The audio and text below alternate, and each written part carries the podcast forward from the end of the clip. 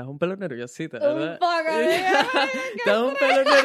Estás un poco nerviosita que te lo, que te lo veo en la cara. Escucho de clic, clic, y yo, ¿qué?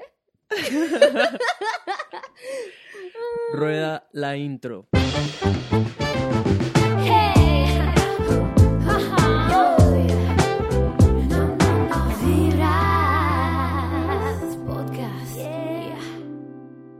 ¿Qué dice la gente? Buena vibra. Bienvenidos a otro episodio de Vibras Podcast, donde hablamos de puras vainas positivas. Si son nuevos en el podcast, mi nombre es Nelson, soy un latino que vive en Brisbane, Australia. Me dedico a compartir las buenas vibras, perseguir sueños, me pueden llamar emprendedor, como ustedes quieran, la verdad, hago muchísimas cosas, pero básicamente soy un youtuber, freelance, filmmaker, estudié odontología, me dejé de eso hace mucho tiempo solo para perseguir sueños y Vibras Podcast es un, un espacio donde nos dedicamos a compartir historias que te ayuden a ser una mejor versión de ti mismo, conocer a otras personas que la están partiendo en diferentes ámbitos y hoy cuento con una invitada especial.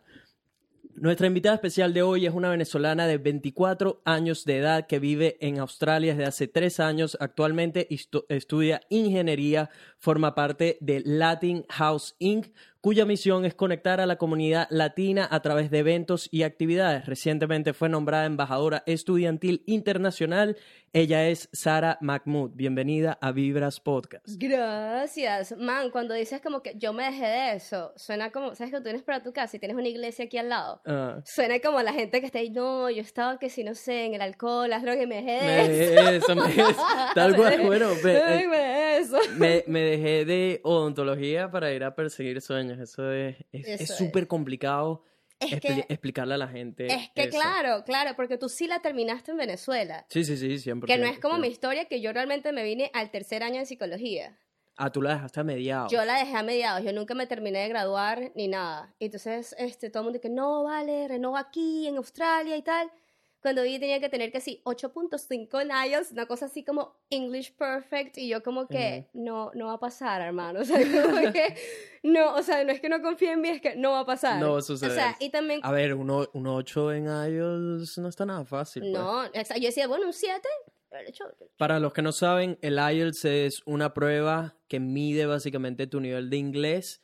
Eh, esto es una prueba que tiene una parte escrita, una parte donde hablas, una Sí. parte donde tienes que escuchar una lectura y dar re- unas respuestas. También tienes otras, Y también sí. tienes otras, también tienes Cambridge, tienes el PT, Mm, o sea, mm. el PT es súper mucho más fácil porque Mm. es tú y la computadora, o sea, no tienes un interlocutor o un profesor, ¿sabes? Que te, que te ponga nerviosa o Mm. algo.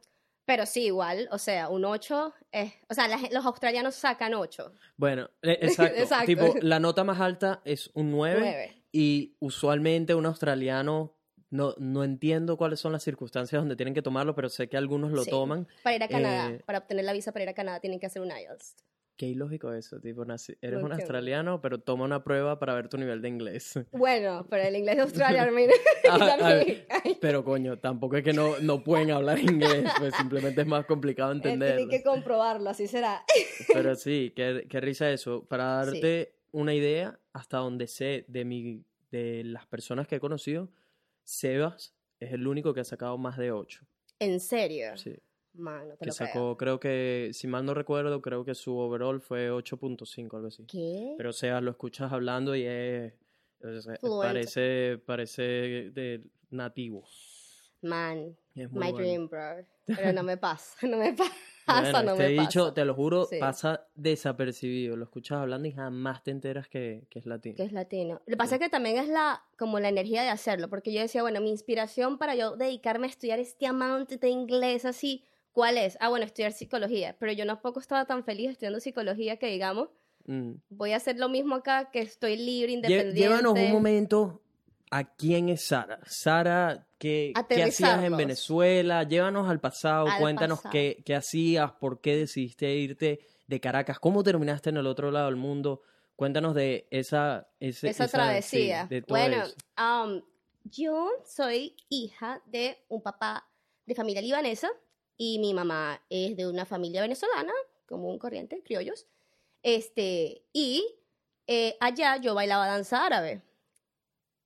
Eh, danza árabe, club líbano, Mira, Club Líbano, creo que solo llegué a ir una vez. a una vez, club, ay, es una belleza, es Ujú. una belleza. Yo pasé, creo que muchos, muchos, muchos, o sea, como en mis mejores memorias de adolescencia en el Club Mm. Líbano, eh, bailé danza árabe muchísimo tiempo, o sea, creo que desde con memoria he bailado danza árabe. Eh, estudié en el Tirso, que es en San Bernardino, No, San escuché ese Bernardino. Estudié ahí, me gradué, tomé un año sabático Mm. y después empecé la universidad, como yo quería como decir qué iba a hacer y demás. Mm.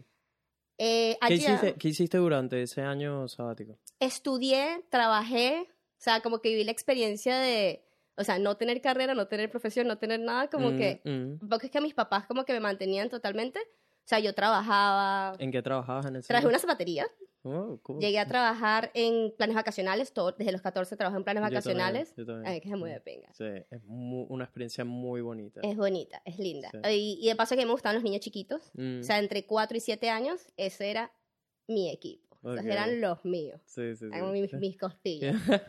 Eh, nada, cuando, cuando, o sea, eso fue lo que hice. Ah, bueno, viajé, pasé tiempo en Trujillo, pasé tiempo en Valencia. Mm, eh, creo que hice un viaje a Margarita también. Qué o sea, bonito Margarita, ¿verdad? qué bello. Sí. Sí. Y creo que el mejor atardecer que yo he visto en mi vida todavía no lo ha superado Margarita. Margarita, yo he estado Margarita acá. es otro nivel para amaneceres y atardeceres, sí. Esa O isla sea, tiene, tiene, tiene algo, algo. tiene algo mágico. Ellos sí. tienen algo, tienen una montaña preciosa. Es que incluso yo le decía a mi mamá que yo de viejita, yo quería querías vivir, en vivir a Margarita. Clásico, o sí. sea, después de los 60 años, 70, yo dije, bueno, ya, me retiro, En Margarita. Margarita. Bueno, yo me lanzaría para los roques, pero... Pero no, yo decía Margarita porque en ese entonces decía que yo venden chocolate barato, o sea, Sí, sí. a un adolescente de 16 años pensando en la vejez, Sí, ya sabes.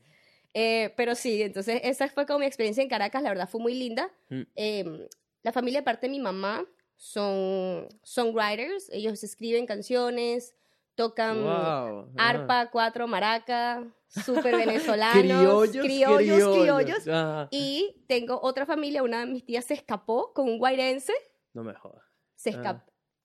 O sea, ¿qué te refieres con se escapó? Sí. Se escapó, o sea, ella dijo así como porque no lo querían, porque él era negrito. No. No lo querían, no lo querían, no lo querían, o sea, nadie lo quería y bueno, nadie lo quería, se escapó con él y tuvieron cuatro hijos. Tuvieron cuatro hijos. Marico, es que mientras más dices que no, Ay. más quiere la gente hacerlo. Claro. Es, algo que está en la naturaleza del ser humano. Exacto. Y una de ellas vivió conmigo, mi prima, es como mi hermana, se llama Liz, Ah. vivió conmigo y ella pues es negrita. Ah, Y la hermana de ella es blanquita. Y Ah. yo siempre he tenido la, la, la joda con ellas de que, brother, porque tú eres negra, pero no cantas, no bailas. ah, no Y baila, no, no. baila, marico, no baila. O sea, la- no, tú ves a la blanquita, la hermana de ella bailando tambor, y eso Sí. es como tener un negro Sí. por dentro, chamo. O sea, es como que, ¿sabes? La Son tan otra dif- no. La otra no, pero sacó obviamente... el color de piel, sí. Exacto, porque ellos son mixed race. Mm, Entonces, como están mixtos, mm. tienen ese... incluso ella es pelo lisa, la negrita es pelo lisa, y la blanquita es pelo rulo, Pelo así rulo, malo, ah. pelo rulo así. Entonces, yo... Ahí, ahí es cuando tú te das cuenta de que la salieron, cosa salieron un poco ahí. un poco desordenados. Ah, Y ellos, los varones, pues son dos, son dos hembras y dos varones, le Mm. salió el, el par y el par, este, tocan tambores. wow. Y yo dije, esa experiencia venezolana de tambores, de música del llano, de música del- de la costa, todo eso yo me lo viví, me lo tripié, Qué fino. mucho, mucho. Y eso, pues, esa es mi familia, esa es Sara, la verdad, una ¿Dónde, familia ¿dónde mixta estudiaste psicología? en la UCAP, En la UCAP. la Católica Andrés Bello de, Ahí es donde de está Caracas. estudiando mi hermana ahorita. ¿Qué está estudiando? Comunicación. Ay, qué chévere. Sí. Eh, ellos, no- si no mal no recuerdo, habían quitado periodismo la última vez. Está en comunicación social. Comunicación le queda, social. Le queda creo que un año ya. Un año. Ay. grandísima. No puedo creerlo. La última vez que la vi tenía 18 y ya cumplió 21. Man, qué fuerte. ¿no? Fuerte. Sacrificios de estar del otro lado del mundo. Porque sí, es, este, este- Australia es lejos. Australia es.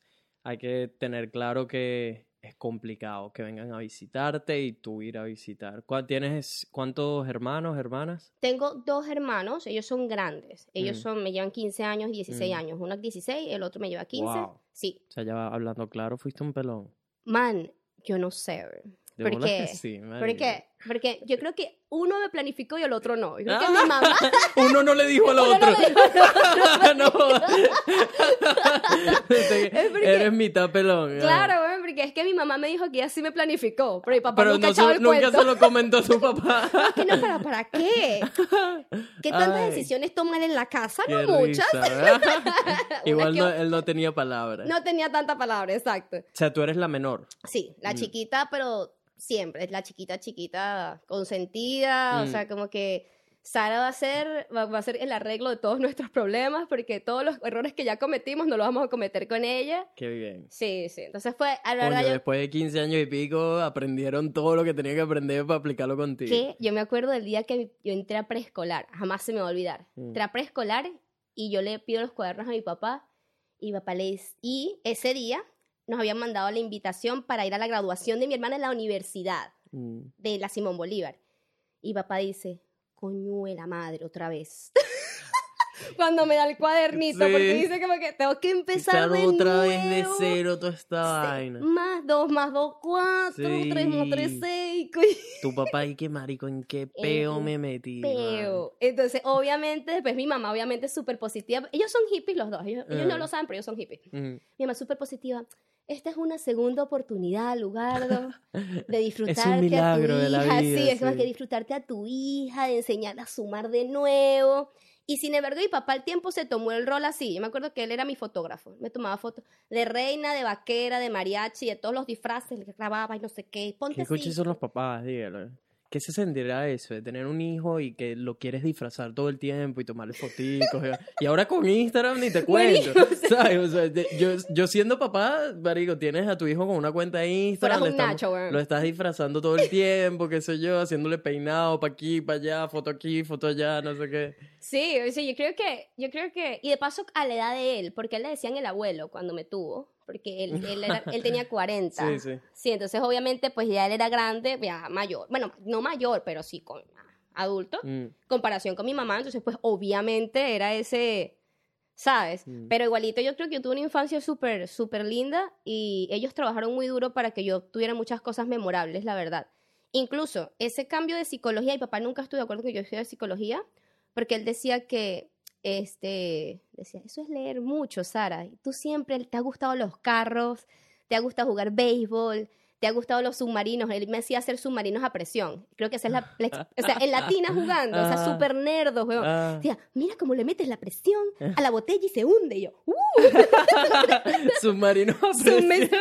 hechos con botellas de Malta. Ay, qué risa, Malta, man, qué rica la Malta. Malta. ajá. Qué rica la Malta. O sea, hechos con botellitas de Malta y un tapón, te lo juro, y Ah. una inyectadora. Y yo, biu, Qué risa. jugando en la tina de la casa. Pero porque entonces sí se lo tripió, se tripió su rol de papá otra vez. él todavía se lo sigue tripeando. Yeah. Todavía él sigue disfrutando cada cosa, cada locura que yo me invento, cada evento que voy. O sea, él dice, uy, mire, Sarita está haciendo esto. ¿sabes? Le Como cuenta que- todo el mundo y todo. Sí, igual mi mamá también, o sea, no Mm. te creas, mi mamá todavía me disfruta Mm. lo máximo que puede porque yo soy su única hija. Ah, entonces- porque los otros son varones. Los otros son de otra señora, Mm. la señora por allá. de, de otra señora. de otra por allá. señora por allá, tú sabes. el tema es delicado, el tema Sí, sí. Mira, y entonces pasa, estabas estudiando psicología, ¿por qué a mitad de carrera decías que ya no quieres seguir haciendo eso? Mira, la verdad, yo me enamoré de la carrera muy tarde. Me enamoré justo en el año que ya la dejé. O sea, yo me enamoré cuando empezamos a hacer labor social. Yo hice más horas de labor social, la verdad. Tenía que hacer que si 40 o 60 y yo hice ciento y algo. Mm. O sea, porque me enamoré de la comunidad donde estamos trabajando. Estamos trabajando en Antímano Mm. y los niñitos venían a la, a la UCAP a trabajar. O sea, la- para explicarlo mejor. La UCAP está aquí, hay una carretera, un puente Mm. y aquí está la comunidad de Antímano. Mm. Antes los niños de la comunidad de Antímano venían a trabajar con nosotros y a hacer actividades. Y bueno, eh, pasa el tiempo y yo me enamoro de todo lo que aprendí en los primeros dos años. La- ver la aplicación de todo ese conocimiento fue súper gratificante, pero a mí me cuesta mucho memorizar, me costaba mucho leer y practicar y memorizar, y pues obviamente a nivel de exámenes, súper difícil, o sea, yo soy mala para los exámenes, me pongo nerviosa, no me gustan y Ah, No, yo, o sea- yo creo que también me identifico con eso. Nunca Sí. fui muy bueno en los exámenes. los exámenes. Es que una cosa es aprender otra cosa es ap- poner en papel lo que ellos quieren que tú pongas en el papel. Ujú, ujú. O sea, es como, es una transición de aquí a acá que se pierde la información. O sea, tú realmente no, yo no sentía que a mí me estaban evaluando como tal. Y, y la manera de interpretar las cosas para cada ser humano es diferente. ¿me Diferente. O sea, cada cerebro es un mundo Sí. inexplicable y súper complicado. Y más que todo es que estábamos estudiando psicología, que yo, yo Precisamente estudiando cerebros, sí. Sí, o sea, como, a mí me iba muy bien en neurociencias. Yo no estudiaba para neurociencias porque era súper preciso. Biopsicología, súper preciso. Desarrollo, súper preciso. Pero cuando hablábamos de psicología general, uno. Cañoto, los puedo nombrar a todos si quieren. Peña, este, o sea, ellos, o sea, es, es una, una metodología no antigua, pero una, ellos tienen años haciendo esto y nosotros tenemos que llegar a ese nivel. Entonces yo no me sentía, no me sentía ni cerca, o sea, ni cerca de mis compañeros, ni de mis pares, o sea, fue horrible, yo digo que fue una experiencia bonito porque aprendí a usar mi cerebro, aprendí mucho de mí como estudiante, porque la verdad el high school en Venezuela no es que es el mejor, Mm. o sea, el, la bachillerato es como que cualquier cosa, pero la universidad ya es un tema serio, ¿sabes? Y bueno, nada, eh, yo le había dicho a mi papá antes que yo quería estudiar alimentos. O sea, eso es una cuestión desde que yo tenía 14, a mí me gustaba la comida, o sea, O adoro sea, la cuando comida. dices alimentos, ¿querías estudiar nutrición? No, o- alimentos. alimentos literal, Alimentos literal, o sea, empaquetamiento, producción, growing, todo, alimentos. Pero yo empecé a buscar y en Venezuela tenía que mudarme a un estado que no era bonito, ¿Qué que había unas moscas como así. ¿Qué? Era Aragua, ¿verdad? Pero Aragua no Aragua. Aragua. Tiene que estar escuchando gente de Cagua y Maracay que sí, ¿qué coño pasa ¿Qué con? Aragua? No. No, eh, eh, bueno, y con otras cosas, hay un pueblito que era donde quedaba la siempre con universidad. lo mismo, que Caracas, Caracas, lo demás es Monte y. Pero es que, no, o sea, no, no era eso, yo estaba dispuesta, o sea, estaba, sí, me mudo y me voy con mis moscas gigantes, mis moscas dinosaurio, no me importa, Ah, pero me dio miedo, o sea, dije, o sea, 18 años, chiquita, me van a hacer algo, no sé con quién voy a vivir, mm. o sea, no me, no me lancé a esa aventura. De irme, yo dije, me voy a otro país, pero no me voy. A, ese, a, a hacer que Bolívar no me voy. No me voy al estado de al lado, pero sí, mándenme para Australia. Mándeme para Australia. Ah, Y bueno, eso, realmente eso fue lo que pasó. Pues yo dije, voy a estudiar lo que me queda cerca, aquí en Caracas, que yo me sienta cómoda. Y dije, bueno, psicología, ¿por qué no? mm. O sea, ¿por qué no? Si ya in- in- ingeniería civil o ingeniería mecánica, no, ingeniería civil, que, que o sea, ingeniería mecánica, o sea, en LUCAP dan una ingeniería, Mm. como una o dos, no sé, cuál, Mm. no sé cuál es. No se me pasó por la mente, yo dije, ¿para qué? O sea, ¿qué voy a hacer yo con esto? No, no, no, no, no, yo me voy por psicología, con la gente, yo pensé que iba a ser más chill. No, No. no lo hagas si piensa que va a ser así. Ah. Hay que memorizar mucho. Ah. No. Pero bueno, nada, me gustó, me gustó la experiencia, conocí muchos amigos y amigos que todavía conservo, total. Eh, y nada, pues ahí fue donde conocí a mi pana con la que me vine para acá, que también estaba Ah, estudiando conociste psicología. a alguien que se vino contigo también. Exacto, Wow, Samantha. Sí, qué Ajá. suerte. Eso fue súper así como... ¿Cómo fue eso? Ajá. Porque Samantha, ella, ella como que se fue un año a Estados Unidos, regresó, perdió un año, yo estaba también atrasada, entonces como que nos, coincidimos en clases, Mm. o sea, en una, creo, Psicología General 1, creo, sí. Coincidimos y nos hicimos amigas, nos hicimos amigas de la vida, Mm. ¿no? Y llegó un punto que ella me dice, ay, el amor de mi vida, bueno, no era el amor de, mi, de la vida de ella, pero una persona importante se había venido para acá y él le estaba comentando a ella cómo venirse. Ella me lo, literal, ta- ella estaba sentada ahí en el cafetín, yo estaba sentada de este lado y yo estaba comiendo, estaba escuchando la broma. Me dice, bueno, tienes que pagar esto, esto y aquello, sacar la bici, y yo sacando cuentas. Bueno, le puedo pedir plata prestada a esta persona, puedo agarrar de mis ahorros de acá, vendo esto, o sea, lo hice así, ta, vendo esto, vendo aquello, llego justo, pero no importa, mi trabajo, no sé qué. Así, ¿sabes? Literalmente te estoy imaginando comiendo un platico ahí de arroz con pollo y mentalizando, sacando ya todo el plan maestro de cómo te ibas a ir a Brisbane también. Exacto. Yo, Eh. la, la, con la, la organización, este, ella me dice, no, yo me voy con tal organización. Y yo le digo, y bueno, ¿y qué hay que llenar? No, lo que tienes que llenar es este documento. Entonces dice, pásamelo por Gmail. Y es como que pasando normal por el teléfono, normal. ¿Pero para qué? ¿Para que lo leas? No, porque lo voy a llenar. Me dice, ¿por qué te vas? Y yo dice, sí, nos vamos, ¿te quieres ir? Yo me voy para Australia. Y ahí, o sea, yo no, yo no conocía a esta gente de la agencia, para mí el plan me pareció fabuloso. O sea, a mí el plan, sí, ¿por qué no? Entonces ella se quedó así como que, ok.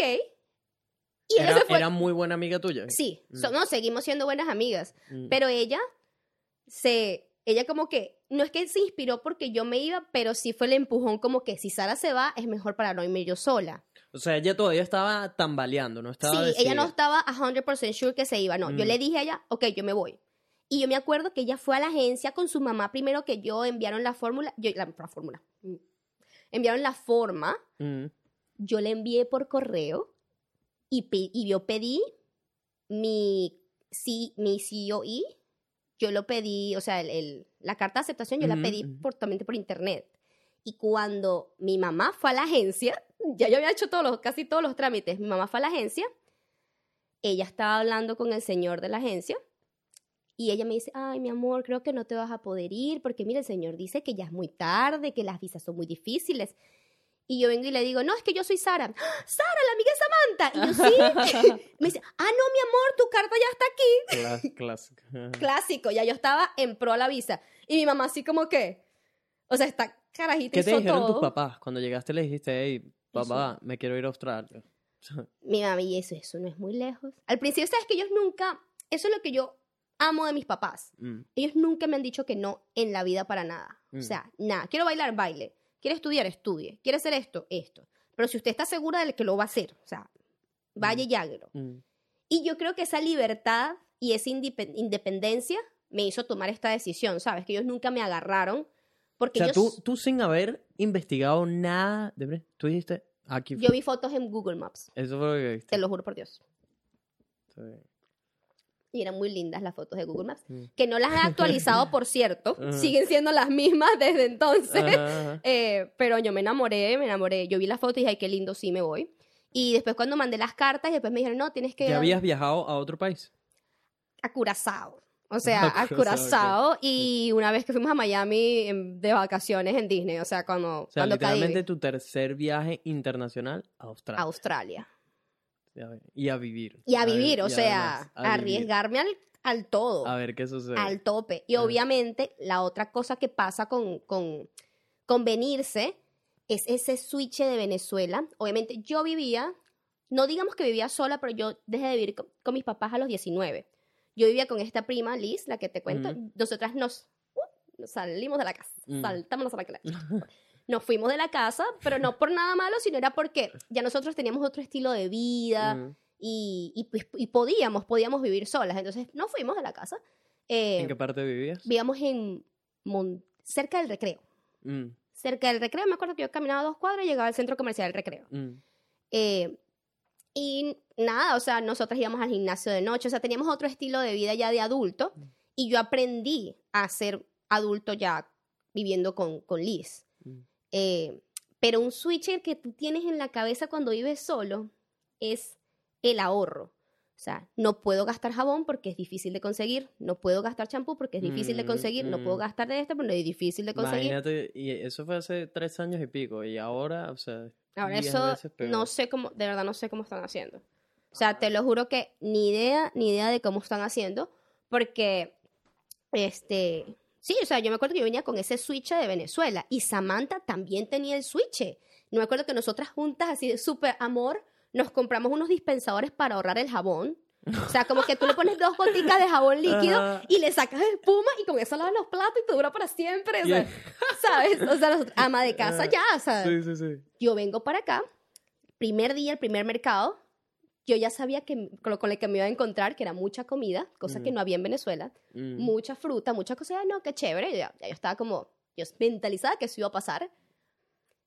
Hicimos el mercado, yo llego a la casa y digo así, coño es su madre Samantha Prince, y ya se quedó así como que, no compramos el dispensador de jabón. No compramos el- se nos va a, se nos va a acabar el jabón. Es que se nos va a acabar. Y ella, Sara, pero eso cuesta 99 centavos. Ahí digo, fue el primer día en la noche entrando en razón de que ya yo no estaba en Venezuela y que estaba en Australia y que aquí el jabón, o sea, como que no importa si gastas mucho o poquito porque es muy barato. Mm. O sea, Y fue... que hay jabón para tirar para el techo. Exacto, o sea, es que no es que, no es que se va a acabar mañana, como se acaba hoy, puedes ir a comprar mañana otro, ¿sabes? Es eso. mi cerebro fue No como lo procesaba. explotó, como que, Sí.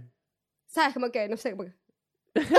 sea, me reventé, ¿sabes? Bueno, a mí me pasó así, pero con la Nutella. Cuando llegué, en ¿Qué? ese entonces, cuando comía Nutella, ya no como Nutella, pero en ese entonces, eh, para mí, la, sí, sí, para mí la Nutella era como este chocolate reservado solo para cuando viajaba a, mi, a ver a mi familia en Estados Unidos y qué sé yo. Ujú. Eh, porque en Venezuela era excesivamente cara Sí. y en ese entonces también era medio complicado conseguirle, qué sé yo, y mi mamá era tipo, no, vamos a comprar Nutella, esa mierda es carísima, qué sé yo, no sé qué. Total que llegué aquí a Australia y en mi primer día haciendo mercado vi lo barata que era la Nutella y yo decía, "Ah, no puede ser, marico. Me, me- me metí una jarra. Y por ahí, eh, por ahí fue más o menos como empezó mi adicción con la Nutella, que eventualmente se salió de control. Comencé comiendo una rebanada de pan todas las mañanas con Nutella después del desayuno. Era como el postre del, del desayuno. Eventualmente pasaron a ser dos, luego tres, luego cuatro. Ahí fue cuando compraste el kilo. Ahí, ahí fue cuando empecé, o sea, cuando las jarras de Nutella ya no me daban, tenían que ser las más grandes y se salió a control. Llegó un día donde dije, a ver, y to- a todas estas entrenando durísimo y qué sé yo, y tipo, no, nunca engordaba porque me cuesta mucho engordar y porque hacía, eh, en ese momento trabajaba de repartidor en una bicicleta. O sea, Ah, seis horas dándole a una bicicleta por toda la Dale. city y por supuesto que estaba quemando las calorías que no tenía. ¿me de bolas, de bolas. Y, pero sí fue un punto que dije, marico, así, un día, tal cual, estoy comiendo y ya iba como por la quinta rebanada.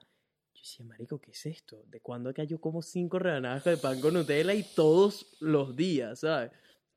Y, y soy, yo soy muy extremo de, de cuando, de con ese tipo de cosas, con cosas como malos hábitos, en lo que me agarro, en lo que consciente, soy consciente de que tipo algo está tomando control o lo que sea, lo corto de una, tipo, no hay otra. Pero qué bueno que Uf. estás aware, o sea, qué bueno que sabes lo que está pasando. Por ejemplo, Lo que pasa conmigo es la televisión. Yo no veía televisión en Venezuela, ahora que tengo Netflix. Verga, Netflix es, eh, es- esa mierda hay que ponerle un parado también. La gente es demasiado adictiva con eso. Yo me he visto series en día, o sea, un día me puedo calar. Me vi Élite. Ah, he visto en Instagram que un gentío está hablando de esa serie. Sí, Es burda buena, eh. chimito, vétela. ¿Es una, una serie española o qué? Es una serie española Mm, de una, de una comunidad, o sea, de ellos son como que ricos. mm. Nada, son unos niños ricos que, que tienen problemas de niños ricos y Clásico, meten en pro- problemas, a niños problemas que... de- del primer mundo. Problemas en primer mundo, como que tengo demasiado real y no, No sé qué hacer no con tanto hacer real, con tanto ¿sabes? Pero no, o sea, hay que, hay que hacer un asesinato y matan a otro. Ah, es como mm. que ese... Bicho, si hay algo que entendí hace mucho tiempo que consume la vida de las personas son las series. Una vaina es una película. Una película son dos horas y pico, no, no, es, no es grave. Pero una serie, marico, esa mierda te consume la vida entera y más cuando son series de entretenimiento. O sea, Es entretenimiento. la, Sí, la sí, sí. última serie que llegué a ver creo que fue, bueno, Game of Thrones. Game of Esa Thrones, mierda me consumió, Mario. No quiero ni sacar cuentas de cuántas horas de mi vida perdí viendo Game of Thrones. ¿Me explico? Yo me acostaba a las 3 de la mañana solamente por, por estar... Eso fue el año pasado. Ajá. Para estar update con la nueva que venía. Entonces, o sea, o sea, O sea, la volviste las- a ver, la última. tú no, yo no, nunca había visto Game of Thrones en Venezuela. Ah. Entonces, cuando vengo acá, mis panas australianos, ¿no has visto Game of No, Thrones? no y yo, estás en la nada. presión social. Sí, sí. Me calé la primera, la segunda, la tercera, la cuarta, todas las temporadas hasta llegar a donde estaban ellos. Pero eso lo hice en un mes. Marico, hay demasiadas Y horas de tu vida "Ah". invertidas en Game of Thrones. Y Game of Thrones no es como que aprendes algo. Esa mierda es puro entretenimiento. Puro entretenimiento. Puro 100%. entretenimiento, Y no, no, oh, sorry la gente que le duele Game of Thrones, pero es puro entretenimiento, bro. No, o no, sea, lo ya estás va. aprendiendo yo, un yo coño. amo la serie, pero estoy claro que esa mierda no me dejó nada. O sea, lo que- Nada. Es que no hay ni un solo aprendizaje de esa vaina, más que los dragones son brutales. O sea, la Y apreciación. es súper pana. Exacto, no, la apreciación gráfica y cinematográfica, Ah. ok, de pinga, o sea, vamos a Pero apreciarlo. más allá, más allá de eso, marico, y no quedó nada. Esa serie no me aportó nada a mi vida más que un... ¡Ah! Cada vez que mataban a alguien que no... que, o sea, ma- del resto, nada, bicho. O sea, y, y ahorita sí estoy más en, por ejemplo, en los documentales. Que es lo que le digo a la gente, marico, los documentales es algo donde sacas valor, me explico, y más Sí. cuando es un tema que te gusta. Entonces, usualmente ahora lo que veo, si llego a ver algo, es un documental porque sé que después de que termine ese documental aprendí algo nuevo. Yo creo que a ti te va a gustar Patriot Acts. Patriot Acts. Patriot Acts, que es ¿De qué con? Hassan Minhaj, que es, él es un comediante hindú que nac- o sea, nació en Estados Unidos y él hace comedia con historias, o sea, comedias con, con noticias de la vida real y entrevista a presidentes y todo. El último, creo que el penúltimo que hizo fue entrevistar al presidente de Canadá. Hmm. Pero ha- hace preguntas como que con chistes, pero serias. O sea, incluso u- eh, Arabia Saudita quitó, o sea, mandó a Netflix a quitar uno de sus episodios. Ah, O sea, ahora está cortado. En vez de decir, ven- dicen 21, 22, 24. Pero, es muy bueno. Yo creo que te va a gustar una recomendación aquí seria. Recomendaciones son siempre bienvenidas. Normalmente lo que veo son los documentales que he visto han sido, por ejemplo, vi el de Dr. Dre y. Jim Levine, se llama Defiant Ones. Si no lo han visto, está increíble. Es la historia de, bueno, probablemente los productores más famosos del mundo entero de música. Eh, trabajaron con o sea, miles de artistas desde Eminem, em, The Beatles, Gwen Stefani, Ya sé de quién estás de- hablando. o sea, de todos, y es cómo fue ese proceso de que, de hecho, Dr. Dre, hasta donde entiendo, es el primer billonario eh, negro, pues, del mundo, del mundo entero. Es una historia muy buena, eh, son cuatro episodios nada más, una miniserie. Eh, de resto he visto cosas relacionadas con el medio ambiente y todo esto. Estoy muy de educarme acerca de lo que está sucediendo. Eh, mientras más aprendemos, más podemos hacer y más podemos educar a otros. y más conciencia tenemos de lo que hacemos nosotros diariamente. Porque, por ejemplo, yo, yo soy vegana. Mm, Aquí. mm, muy bien, muy bien, muy bien, muy bien. no, no. Veganos anónimos. Hola, mi nombre es Sara. Sí. Hola, Sara. ¿Cuánto tiempo tienes siendo vegana? Yo tengo, creo que cuatro meses, pero vegetariana ya tres años. Tres años, Sí. ok. Este, la ¿Te hiciste verdad, vegetariana cuando llegaste acá? no. Sí, sí, la carne no me gustaba. La de acá. La de acá. En Venezuela nosotros comíamos carne kosher. Porque mis papás, ellos también eran como que no, no vamos a comprar carne industrial porque sabe mal, no vale la pena comprarla, es mejor ir al señor de la carne kosher que te vende con la cosa bien, pero y nos rinde más. Cuando se podía comprar carne en Venezuela en ese entonces. Mm. Después, este, yo le dije a mi mamá que no podíamos invertir más comprando carne y empezamos a comer carne de soya, Mm. que era la que vendían en el mercado. Ellos estuvieron en contra de mí por seis meses, pero yo era la que cocinaba, así que ¿Tú cocinabas en tu casa? Ah. entonces ellos se calaron su carne de soya y sus jugos naturales por Mm. mucho tiempo, porque a ellos les gustaba el refresco. A mi mamá ni de vaina, refresco no entraba en mi casa. Uy, no, a mis papás les encanta la Coca-Cola. Lo, lo único que entraba era que si una botella de Diet Coke, pero por, por mi papá que si el fin de semana se lanzaba un ron o algo de eso, Ah, tenía la. Coca-Cola. Pero de resto, yo detesto los refrescos. No, Yo no los paso, yo no los paso. Yo creo que yo puedo tomarme un cuarto y Mm. me lleno, Te o sea, sientes me siento Sí, fea. marico, esa sensación del, del gaseosa, no sé. Es maluca. Sí, sí, sí. Te para eso tomas una cerveza de alcohol. Mejor. sí, Productivo. Sí. Este, Pero, Pero- bueno, acabando el tema, sí. Eso por eso soy vegetariana. Pero me hice vegetariana aquí en Australia. ¿has- ¿conoces a alguien desde que estabas en Venezuela que era vegano o vegetariano? Por elección. No. No, ¿verdad? No conozco a nadie. eso. Ese, ese es un tema, tengo pendiente a un amigo que es, ve- es vegano, eh, su esposa es vegana, son venezolanos, se hicieron veganos aquí hace un año y pico, creo ya. Eh, él de hecho trabaja, en- es chef en un restaurante vegano. o Sí, sea, el claro. tipo- El tipo está súper involucrado y claro. sabe un montón de eso. Y nada, quiero, eh, eh, tengo pendiente una entrevista con él de eso. Pero es, es interesante cómo los problemas y las prioridades cambian dependiendo del país donde estés. Me explico. En Venezuela, la gente lo último que está pensando es en si es ser vegano o no. Están viendo de cómo coño consiguen la comida del día. Me explico. Sí. Cuando aquí la prioridad es tipo, ok, tienes que hacerte vegano, qué sé yo, está de moda ahorita, toda la vaina, lo del medio ambiente se está Sí. haciendo más popular, se está haciendo más viral y todos atribuyen que el ser vegano es una de las mejores cosas que puedes hacer. Sí. O sea, no tanto el ser vegano. Yo, particularmente con todos los estudios que he hecho, dejar la cons- el consumo de carne roja sería una cosa, mira, un cambio Mm, mm. suficientemente poderoso y fuerte y, no sabes, como, como importante que el simple hecho de ser vegano. O sea, Mm. yo soy vegana porque, mira, no quiero comer más queso, no quiero tomar más leche. ¿Cómo hiciste, man, para dejar el queso? El queso fue lo más difícil. Por eso... eh, Marica, me- eh, sí, es que, es que yo, es- yo creo que el queso es Y- lo más challenging. Para mí es los huevos. los huevos. Los huevos. Los huevos son challenging porque tienes que... a- ser vegetariano te enseña a usar, rep- a, replace, como que a reemplazar cosas. Por eso yo siempre recomiendo a la gente, sean ve- vegetarianos primero, antes de ser veganos, porque cuando eres vegetariano aprendes. Aprendes, claro. Aprendes a cocinar, aprendes a ver, oye, esta opción existe, la voy a reemplazar. Mm. Entonces, cuando ya tienes ese conocimiento, es, ay, mira, no, vamos a comprar huevos esta semana. Vamos a ver cómo nos va, o sea, como que vamos a estar tranquilos, pero Marica, yo como Calma, o sea. literal, fuera, si- sin lanzar chinazos, yo como huevos todos los días.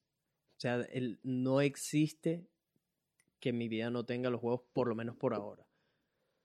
Ese- Sí. Eso yo creo que sería mi transición más complicada. De resto, la carne y el pollo es más por la proteína, porque estoy acostumbrado a lo que sea. eh, compro lo más económico. Ahorita, es, ese es como más mi, el por qué no El lo he hecho qué. hasta el momento. De tipo, si, si bien, porque yo creo que, el, o sea, cuando hablas con un vegano, te dicen como que no, es más barato ser vegano. Pero yo creo que no. Nah, creo nah. que no, que No, es mucho más barato siendo de este lado. o en sea, Australia, en Australia, yo creo que en ningún país todavía es barato ser vegano. Y te digo por qué. Porque nosotros tenemos que consumir una cantidad mayor de comida. Mm. O sea, Y para. yo, que como como un, como un animal, no me quiero ni imaginar cuánto me voy a gastar en un mercado. Bueno, vegano, hay o sea, un señor- a lo que como ahora. Bueno, hay un señor, bueno, no señor, un muchacho. Bueno, es un, Un señor o un muchacho, muchacho. Yo no muchacho. sé si es un señor o un muchacho, pero bueno. Ah. Él es físico-culturista y es vegano. Sí, hay, hay varios. Hay Hay varios. varios. De hecho, em, uno de los campeones, vi hace poco, uno de los campeones mundiales, es vegano, qué sé yo, ahí. O sea, es algo que está bastante popular, pero piensa que esas personas tienen un equipo completo de nutrición detrás que les hace la mejor comida vegana del mundo entero, me explico. Entonces, Sí. tienen millones de opciones también. No sé, yo por ahora lo que he visto es, he bajado mi consumo de carne, eso sí, muchísimo. Em, Eso es importante, eso es Es- fundamental. espero que pronto, quizás para el año que viene ya, me pueda hacer una transición un poco mayor, quizás ya dejar definitivo la carne y el pollo, no sé, vamos, vamos a ver, pero sí. Yo sí fui pescataria planes, tiempo. sí yo, estaba, yo estaba este, consumiendo nada más sardinas y pescados por mucho Mm. tiempo antes de convertir ve- vegetariana, Mm. vegetariana. Entonces, te lo dejo por eso. Es como que no tiene que ser de la noche a la mañana. Hay gente que lo hace así, hay gente que lo hace poco a poco. Yo lo hice poco a poco y no me arrepiento. Considero que es lo mejor porque la comida es un estilo de vida. Mm, Y si tú mm. quieres ser vegano por mucho tiempo, tienes que adaptar eso como tu estilo de vida. O sea, Ujú. tienes, tienes, eso tiene que ser tú. O sea, Sí. Nelson es vegano, yo lo vivo, yo soy vegano. Como que yo soy un humano. O sea, es lo mismo. Entonces, si tú quieres vivirlo, es- tienes que adaptarte a eso. ¿Sí me entiendes? Entonces, bueno, yo ese es mi punto de vista al respecto. Pero bueno, eso pasó sí cuando me vine para acá, para Australia. Sí, porque es lo que te digo, para mí los veganos y vegetarianos, esa vaina era un, un mito. Oh. ¿sabes? Yo- o sea, yo no sabía, ni, no, no sabía que esa vaina existía. Eso era lo que veías en películas o qué sé yo. Pero llegas acá y hay un montón de restaurantes veganos, vegetarianos, hay grupos, qué sé yo, activistas, esto, la vaina. Recuerda que también Brisbane es multicultural y los hindús, la mayoría Mm. son vegetarianos. mm. Entonces también tienes que considerar eso, que también hay una comunidad de Krishna que es más grande de lo que nosotros creemos, de lo que nosotros podemos ver físicamente, que son veganos. Entonces aquí hay un market. Hay un montón. Y aquí es donde conoció latinos que hacen la transición, precisamente porque uno se va educando de cuál es el impacto de tener un- una dieta que si consumes carne y todo esto. Sí. Pero sí, me contenta, hey, qué brutal. Aplausos para ti que eres vegana. Pronto te veré en ese lado del mundo. En ese lado. en ese mundo. lado todavía no, todavía no estoy listo para esa transición, pero sí, sí quiero hacerla eventualmente. Em, ¿cómo- es complicado. ¿Hay algo que extrañes? O sea, ¿no has tenido ninguna caída de comer carne o pollo? No, Ninguna. no. La, a la semana, hace dos semanas, me mandaron a comer carne. No, a comer carne, no, a comer pescado. Y tengo una amiga vegana que me dijo, eso es normal. Me dijo, eso es normal, a veces pasa cuando uno se descuida. Yo Mm. estaba trabajando demasiado y estaba comiendo en el restaurante y dejé de hacerme mis beans, mis vegetales y todo Mm. eso. Nada de caída súper grande y la doctora me dijo, bueno, Sara, ya. O sea, ya la cagaste. O sea, me dijo así, la cagaste. O sea, como que tienes que agarrarte una semana y pescado y multivitamínicos. Pescado y multivitamínicos para recuperar el cuerpo y volver a tu dieta vegana. No te estoy diciendo que no, pero esta semana sí te estoy diciendo que no. O sea, recupérate. Cuando te sientas llena Al de energía, 100%, sí. ahora hacer el schedule de nuevo, volver a hacer tus prep meals, o sea, todo, todo, todo de nuevo. Incluso yo solía postear en Instagram todas mis dietas veganas y yo hacía mis preps de la semana y con mis beans y la salada y el arroz y no sé ah. qué. ¿Sabes? Yo era súper estricta con eso, ahora Está- fue con el trabajo, flojo, la sí. cosa y se puso flojo, entonces ya, ya, pero ya me pegó físicamente. Y ya cuando te das ese golpe, Mm. volver otra ¿Pero qué vez te a agarrar. sentías? ¿Te sentías débil? ¿Te Súper débil, no enfocada, o sea, Uh, no. horrible, horrible. Ahorita es que agarré A fuerza ver, de la nuevo. comida, la comida influye muchísimo Nosotros en somos tu estado animales. de ánimo, en cómo te desempeñas en el trabajo, tu concentración, si te sientes cansado, activo, o sea, la, la dieta que lleves, wow, es, es major, major fact there. Em, cuéntanos qué trabajos has hecho desde que llegaste a Australia. Desde que llegué a Australia, bueno, yo fui cleaner dos semanas. Ok. Que no me gustó, o sea, yo no tenía inglés, pero no me gustaba ser cleaner. O sea, Recién llegada fue el primer trabajo que salió. primer trabajo que salió al cuarto día de estar acá. Mm. O sea, suerte conseguí Cuarto trabajo. día, wow, Sí, o súper sea, bien. Suerte que conseguí trabajo, la verdad, muy, o sea, yo he tenido mucha suerte aquí en Australia. O sea, yo no lo voy a llamar suerte porque también yo soy intensa. Entonces, si yo quiero algo, lo consigo, ¿verdad? Pero conociendo también, hay mucha Yo creo gente que, que... suerte es el 10%. algo Sí, así. suerte es como el empujoncito, Mm. ¿sabes? Pero lo, de- lo demás es tuyo. O sea, Mm. lo demás es, Mm, ¿qué vas a hacer tú con ese 10%? Vamos a expandir lo que hacemos. Y bueno, nada, conseguí trabajo. Eso me man- no me mantuvo, me mantuvo, sí, claro, o sea, me extendió los ahorros que tenía mucho más. Eh, de ahí conseguí otro trabajo este, dando flyers en la calle. Ah, sí, me, eh, Yo te conté. A varias, a, a varias venezolanas que trabajaron de eso cuando, había lle- cuando estaba recién Cuando estaban llegado, sí. llegando, la plata, o sea, la, la plata era buena, considerablemente buena. Vendía flyer, ta, flyer, flyer, flyer. ¿Con cuánto dinero, si, te, si no te Sí, sí, importa, no, te claro. pregunto, ¿con cuánto dinero llegaste a Australia? Mil dólares. Porque mucha gente todo el tiempo me pregunta eso y pregunta, tipo, Yo- si voy a Australia, ¿con cuánto dinero debería irme y ¿Con todo cuánto dinero deberías venirte? Yo considero que deberías venirte con un mes de supervivencia. O sea, un mes de renta paga que tú dices, este mes ya tengo dinero para la renta, este mes ya tengo dinero para la comida, este mes ya tengo dinero para el transporte, Mm, mm. este mes. ¿Por qué? Porque yo siento que la presión de tener un solo mes para conseguir trabajo ayuda A que lo consigas. a que lo sí. consigas. Yo también creo, soy partidario de que bajo presión trabajamos mucho mejor. Mucho mejor. Es verdad. Totalmente. Y yo, o sea, no es que uno no sea organizado ni nada, es que es la manera como los seres humanos funcionamos. Mm. Y si ya sabemos eso, pues apliquémoslo. Ok, entonces me voy a ir con un mes de supervivencia. No voy a pedirle a más nadie prestado porque yo me voy a ir con un mes y en Mm, un mes voy a conseguir mm. trabajo. Y, Tal te- y cual. también como es, es lo mismo que siempre predico del, del trabajo duro y todo esto, es exactamente eso, el universo responde, me explico, cuando está, tienes la necesidad, vas a encontrar la manera, y cuando estás buscando sin parar, estás, ¿sabes? Entregando el resumen ¿Qué? aquí, no sé qué, con buena actitud, te rebotaron de este sitio, entonces aprendiste por qué te rebotaron de ahí, vas y mejoras en el siguiente, te volvieron a rebotar porque no sabías tal cosa, vas y aprendiste esa cosa para el siguiente. El universo te pone algo Claro. enfrente. ¿Sabes ¿sabes? cuántos trials hice yo que no me pagaron? Y de los cuales aprendí Clásico, todo, clásico, aprendí muchísimo. Mm. para el trabajo que después conseguí. Al mes y medio, o sea, yo hice muchos trials mientras estaba trabajando en el otro, en el cleaner. Mm. Eh, y, y cuando estaba dando papeles, también yo estaba haciendo trials en otros restaurantes porque yo dije, no, no quiero trabajar cleanando, no quiero trabajar entregando papeles, yo quiero trabajar en hospitality. O sea, Mm. yo me decidí que quería trabajar de eso. Tengo otros amigos que no, yo quiero trabajar en construction. Mm. Ellos se fueron por el área de construction y siguen trabajando en construction. Mm. Yo dije, voy a ir por el hospitality, ¿por qué? Porque me parece más divertido. Ya. Mm. Y ya está, o sea, no Sí, hay- son trabajos completamente diferentes. Sí, Construction y, y y hospital. hospitality. Entonces, obviamente, ¿qué hice yo? Me enfoqué en hospitality, saqué mis certificados, acomodé todo, ta, ta, ta. Pero Regia repartía 15, res- like, 15 resúmenes diario, pero en puntos súper específicos. Era como Ujú. que en este lugar hablan español, en este lugar hablan portugués, en este, Ujú. ¿sabes? Como que Y como yo tengo ese, como esa raza libanesa ahí con el apellido, dije, Mm. no, en todos los lugares donde vendan kebabs. pa, pa, pa, pa, pa, en todo pa, lo que va más. Todos los kebab, kebab slash sha- shawarma. Ah, Pa, pa, pa, pa, pa, me iba por ahí. Y así fue que conseguí en un restaurante mexicano, conseguí mi primer empleo. ¿En cuál? ¿En Guzmán y Gómez? No, eso, eso es un slavery. ¿Has No. trabajado ahí? ¿O No, no, pero yo los veo trabajando y digo, no, mi respeto, No, hermano, no, no, no, Ah. no, haces... Para los que no saben, Guzmán y Gómez es una cadena eh, de comida mexicana muy popular aquí en Australia. Ujú, Eso es como el Eh, McDonald's de los mexicanos. Sí, exactamente, donde venden puros burritos, tacos y qué sé yo. y qué sé yo. Pero sí, ellos son unas máquinas y yo dije, no, mira, no va a pasar. Eh, conseguí otro lugar un poco más tranquilo, tenían un barcito chévere, vendían tequila, tequila eh, que ellos mismos hacían, o sea, Guau, súper, sí, mm. sí, o sea, sí, bien. Ujú. Y ahí me quedé dos años, Dos años. Dos mierda. años. Ah.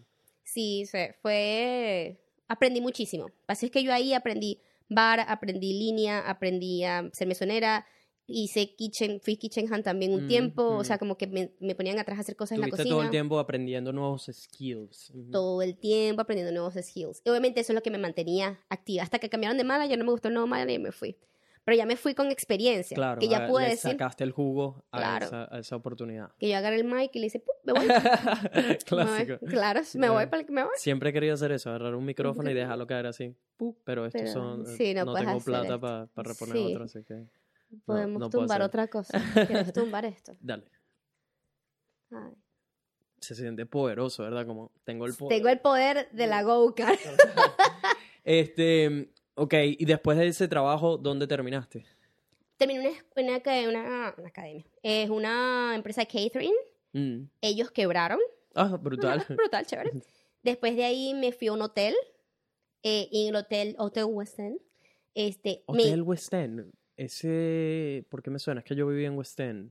es uno de los, o sea, Hotel West End y es grandísimo. Pero es el que está. Tiene enfrente un, un sitio de comida precisamente vegana, ¿no? Sí, ellos ven eh, comida greca, vegana, Ajá, ajá, sí. sí, sí, ya sé. Ellos, sí. Vivía pero- al ladito de eso. ajá. Bueno, yo trabajaba ahí. eh, me fui a otro ¿Qué lugar. estaba- y ya va, ¿y qué, qué hacías en el hotel? ¿Limpiabas las habitaciones? No, o- yo trabajaba en el restaurante abajo. Ah. En el restaurante abajo y ahí en, la, en los gambling y en y arriba, o sea, con los Mm. que con los adictos y arriba con la gente que es adicta al alcohol, entonces, Ajá. así. Coño, brutal. Este, sí, trabajaba ahí y me ofrecieron un full time después en otro lugar, pero aquí es donde va el- nunca acepten contratos, señores. Eso es eso te sacan el jugo al máximo porque ellos te pueden pagar el mismo salario semanal, pero tú tienes que trabajar un mínimo de 38 horas, pero de allá para arriba eso no te lo pagan. Y a veces hay que quedarse más de 38 horas a la semana para completar el trabajo, pues. Entonces ahí es donde está el, el truco. Y yo me decidí, la semana pasada, decidí irme y me devuelvo al hotel. Ah, ¿te, te renunciaste? Renuncié hace, hace como dos días. Ok, y ahora te regresas al, al Al hotel, de-. De, West End. Sí. Ok. Pero llega un punto en que tú estás acá, que tú te puedes dar el lujo de hacer eso. Mm. Que tú haces tu networking con los managers, empiezas a conocer gente. Te llevas también con ellos, dejaste una buena impresión, que es lo que le he dicho Sí, a, a- dejar una buena a- impresión antes de irte. a muchas personas, eh, porque varias veces me ha pasado, inclusive yo he estado en esa posición donde hay algún manager que me está haciendo la vida cuadritos, que lo quieres mandar a comer un cerro de mierda, pero lamentablemente no estás en una posición financiera inteligente como para hacer eso. Y cuando consigues, o sea, es decir, ya conseguiste otro trabajo o lo que sea, pues ese era el problema que tuve yo cuando estaba en Vapiano, un restaurante italiano aquí en Brisbane y que lo hay en muchos países del mundo, eh, donde tenía un manager que me estaba haciendo la vida imposible, que ya no, de verdad que no lo soportaba. Em, y ya estaba como loco que quería irme ahí, qué sé yo, empecé a buscar en otros sitios hasta que conseguí, fui paciente hasta conseguir algo más seguro y donde me ofrecieran algo inclusive mejor. Claro. Em, y, y fue eso, no inclusive, aunque lo que me provocaba era decirle cuatro vainas e irme, no lo hice, dejé todo de la mejor manera posible. Y así ha sido en todos mis trabajos. En todos los trabajos, así no esté contento o esté súper contento, siempre dejar una, Una buena imagen, una claro. buena impresión, porque nunca, nunca sabes cuáles son las vueltas que puede dar la vida. Exacto. De ¿Qué claro. pasó con el hotel? Yo me fui en muy buenas condiciones con el hotel y lo que pasó fue que, o sea, ellos estuvieron muy tristes cuando yo me fui Y yo les dije a ellos, yo me voy por una cuestión monetaria, más no por una cuestión de que me quiero ir. O sea, porque te habían ofrecido algo mejor. En el Eso otro era, a nivel Mm. monetario, pero no porque yo me quería ir del hotel. Me encantaba el hotel, o sea, Mm. nada que ver. Y bueno, yo llego, el, el- ese mismo sábado yo llego y me siento así, ¿no? Que yo te mandé un mensaje que quería volver a, a tener mi trabajo, o sea, quería mi trabajo de vuelta. No, no, yo vine aquí a preguntarte si empieza la semana que viene o en dos semanas. Y yo, ¿empieza la semana que viene? Sí, sí, ya te rosteo. Y yo, y, y esa no fue una entrevista o algo, fue una conversación tipo, bueno, está bien, ok. O sea, porque obviamente, ¿qué pasa? Que yo con ellos me las llevaba muy bien. Hicimos Mm. un grupo que todavía estamos juntos en el mismo... No, ellos no me sacaron del grupo ni del WhatsApp ni de Facebook. Siempre te ahí. Mm. Entonces, obviamente, ahí ya es diferente. Obviamente, yo no me quiero quedar en el hotel toda la vida, pero es que es un lugar para Al- algo- trabajar. y, y es eso, no es cuestión de que uno se quiera quedar o no. Es que muchas veces no sabes las vueltas que da la vida, ¿me Sí. explico? A mí, por ejemplo, con esto de que estoy emprendiendo y qué sé yo, estuve trabajando en el hotel hasta que llegó un punto que dije, marico, yo creo que ya no le puedo seguir dando largas, creo que ya estoy en, en capacidad de lanzarme al abismo y ver qué pasa. En el peor de los casos, cuando las cosas no funcionan, uno es joven, me explico, tienes veintitantos años, no diciendo que alguien que sea mayor no puede hacerlo, también pueden hacerlo, Sí. siempre hay trabajos allá afuera, me explico. Claro. No, por supuesto, no, no van a ser los mejores trabajos, pero son trabajos que te van a sacar las patas del barro si eso es lo que necesitas. Entonces, fue como, marico, sigo perdiendo mucho de mi tiempo, que es el recurso más valioso que tenemos, solo por ganar dinero o sacrifico no hacer mucho dinero por tener más tiempo para invertir en mis proyectos, que eventualmente es lo que justo le comentaba a un amigo hoy por teléfono que me decía, pero ¿por qué no haces este tipo de trabajo? Eh, y yo planteándome otros escenarios. Y es porque sé que no, no, no va a valer la pena si estoy jugando a la larga. Si juegas el, el short game, ah, si juegas ahorita para allá, sí, me va a hacer más feliz tener más dinero, porque sí, porque puedo invertir en más equipos, porque puedo hacer quizás más viajes, qué sé yo. Pero al mismo tiempo lleva la consecuencia de que no voy a tener mucho tiempo para mis proyectos. Si juego a la inversa, que es más inteligente, es, ok, no estoy haciendo mucho más dinero, tengo que buscar a los clientes con los que vaya a trabajar, o en mi caso no quiero trabajar en cualquier proyecto, quiero proyectos que se relacionen con mis gustos y todo eso para estar motivado para esos proyectos y qué sé yo, quiero eh, clientes grandes, empresas y todo esto.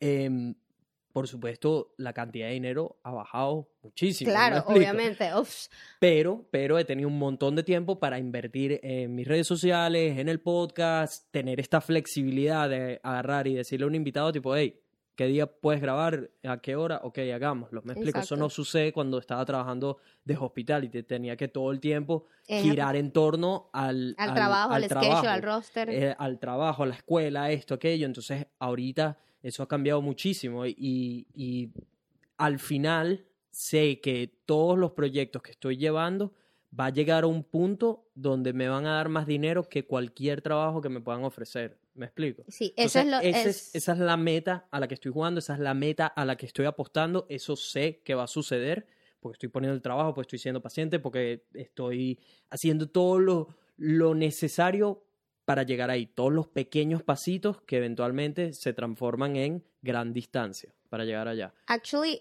o sea, lo que estás diciendo es tal cual lo que yo estoy haciendo ahorita. Cuando yo me cambié ahorita a este otro trabajo, yo les dije a ellos como que quiero, o sea, la verdad no quiero que, quiero que me den horas, no decir que no, porque obviamente sí quiero que me den horas, pero va a llegar un punto que, como se estaba comentando, yo quiero en diciembre decir quiero nada más part-time, o sea, quiero trabajar Mm, mm, 15 horas. mm.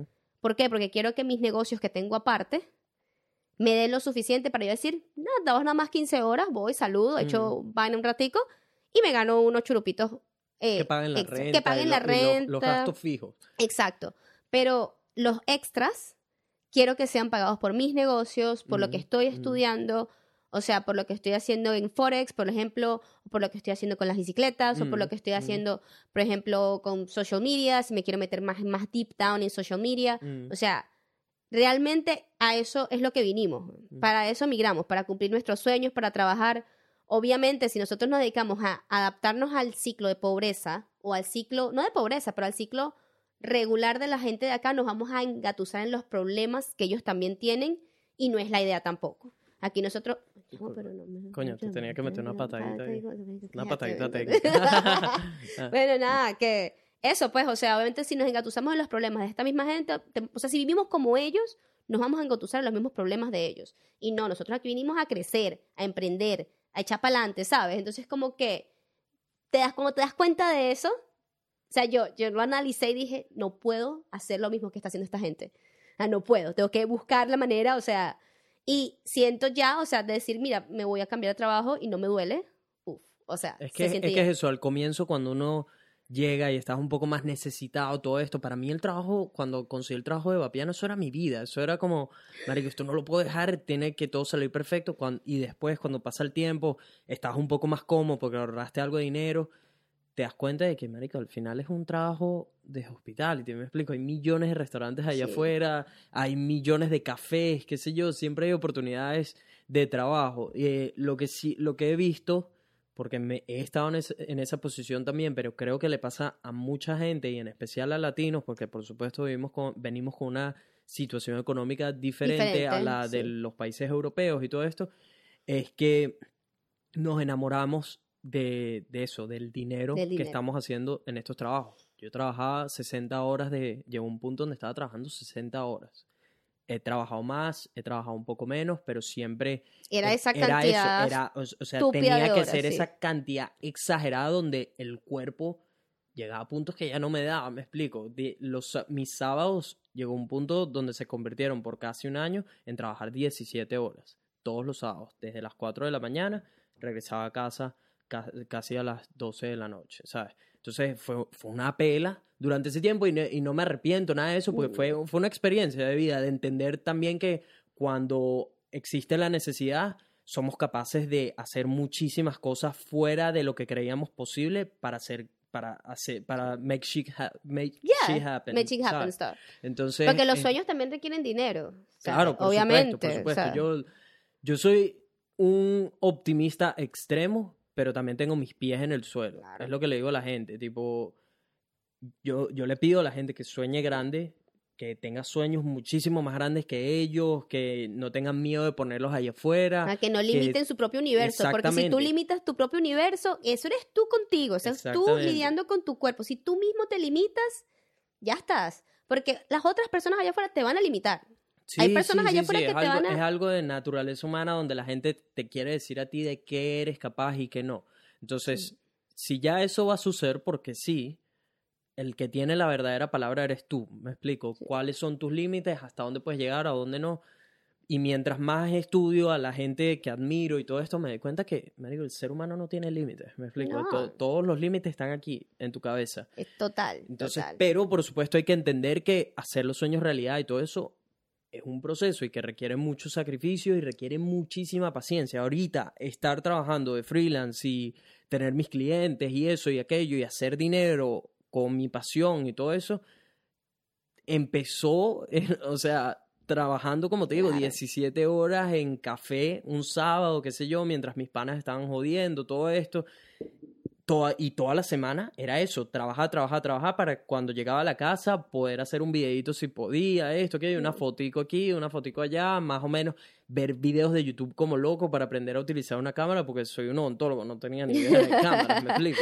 Este, entonces es eso, entender creo, creo que la gente se enamora mucho del dinero y se quedan pegados en un, en un trabajo que no les gusta, etcétera, pero y les que da se dinero. limitan. Y Y, te- que se y- limitan por el dinero también. Porque Sí, o sea, se sí, limitan todo a ganarlo y se limitan con lo que tienen.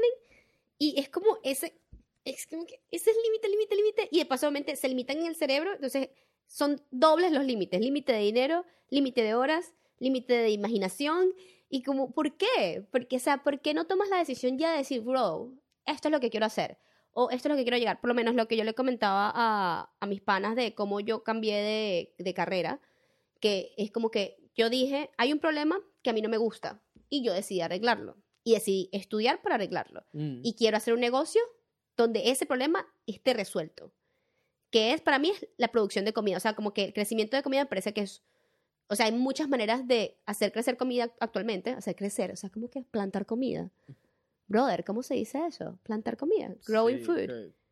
Cultivar. Cultivar. Ah. Cultivar es la palabra tan gráfica. Ajá. O sea, hay muchas maneras de cultivar comida actualmente que la gente no lo hace y que la gente se queda en eso, no, vamos a hacer un farm, vamos a gastar soya, vamos a gastar tierras. Yo dije, no, hay maneras de hacerlo mejor, yo voy a aprender, voy a estudiar porque ese es el problema que yo quiero resolver para el mundo.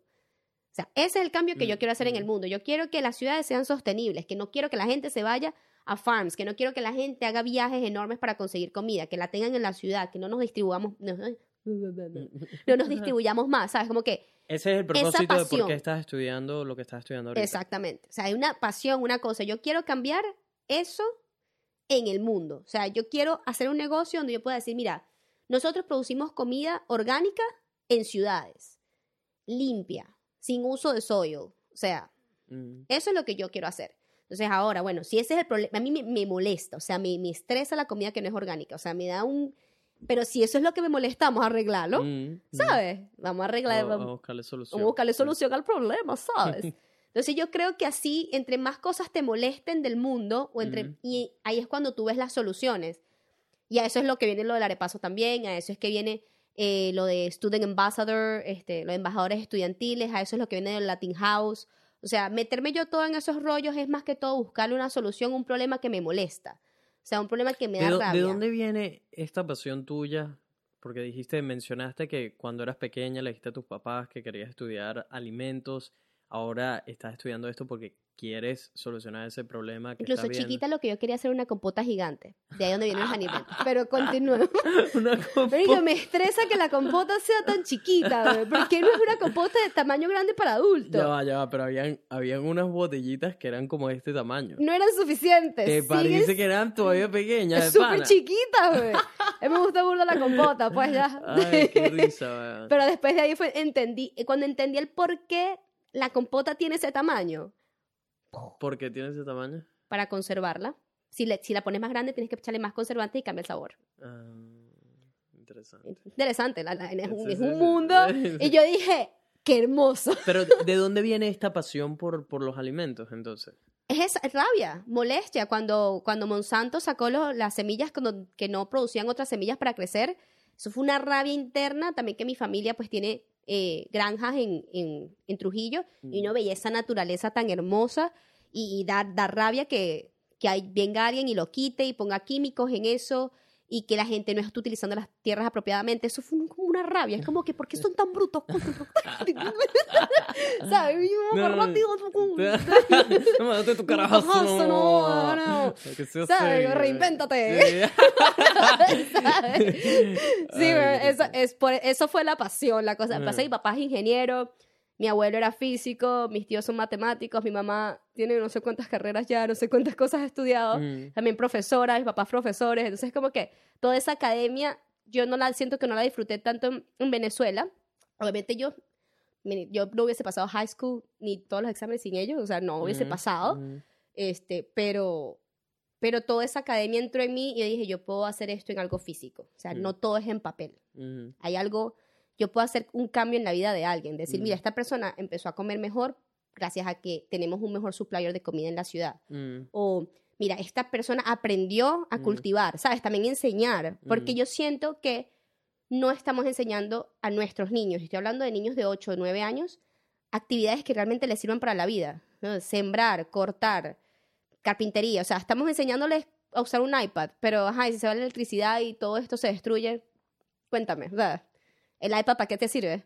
¿Sabes? Entonces, es, es- quiero, quiero eso, quiero sembrar como una especie de, de gente que, delegado de gente que pueda ser autosustentable, autosostenible, que ellos no dependan de que el- Mm. el, mundo se acabó. Mira, esa gente sabe cómo tú ahorrar quieres- tú agua, quieres sembrar. preparar a la generación que va a sufrir Que va a el sufrir. fin del mundo Exactamente. y que van a tener que replantar todo y cultivar comida de cero. Tú quieres formar esa generación. Un poco, un poco. por. No, no es por ahí va el tema, pero para parte sí, pues, o sea, yo quisiera crear gente que sea capaz. Mm. Que tú digas, "Mira, yo sé hacer esto. Sí, Mm. sí sabes hacer algo. De ahí ¿sabes? también, eh, o sea, ya estoy empezando a ver cómo se conectan todos tus puntos de ser vegana, de que quieres gente sostenible, de querías hacer una compota cuando eras pequeña. Sí, eh, toda la compota sigue siendo un cómo se sueño. conectan todos. la compota sigue siendo un sueño. Voy a pelear por esa compota Ah. gigante. o sea, ¿y cuánto tiempo estás estudiando ingeniería? ¿Qué ingeniería es esa? O sea, yo empecé estudiando. Es ellos, son, ellos son towards civil. O sea, ellos quieren que todos seamos ingenieros civiles. Mm, Pero si tú agarras el primer año, que es de foundation, mm, después el segundo, si tú no quieres hacer civil, te cambias. Mm, ¿Sí me entiendes? sí, Pero el sí. primer año lo tienes que hacer a juro. Mm, Entonces, yo hago el primer año aquí en Brisbane y en, en Gold Coast continúo segundo y tercero. Aquí las carreras duran tres años nada más. Entonces, hago el degree allá y después yo quería hacer el bachelor en sustentabilidad. Entonces, este, el plan sigue siendo ese. Ok. O Hasta sea, que eventualmente te vas a mudar a Gold Coast, que, wow, que esa, Ujú. esa pequeña ciudad. Creo que nos encontraremos por allá porque este, tengo planes de mudarme. Si se puede, no sé, vamos a ver. Todavía no me quiero poner esa presión encima, pero... No me digas que te vas a quedar.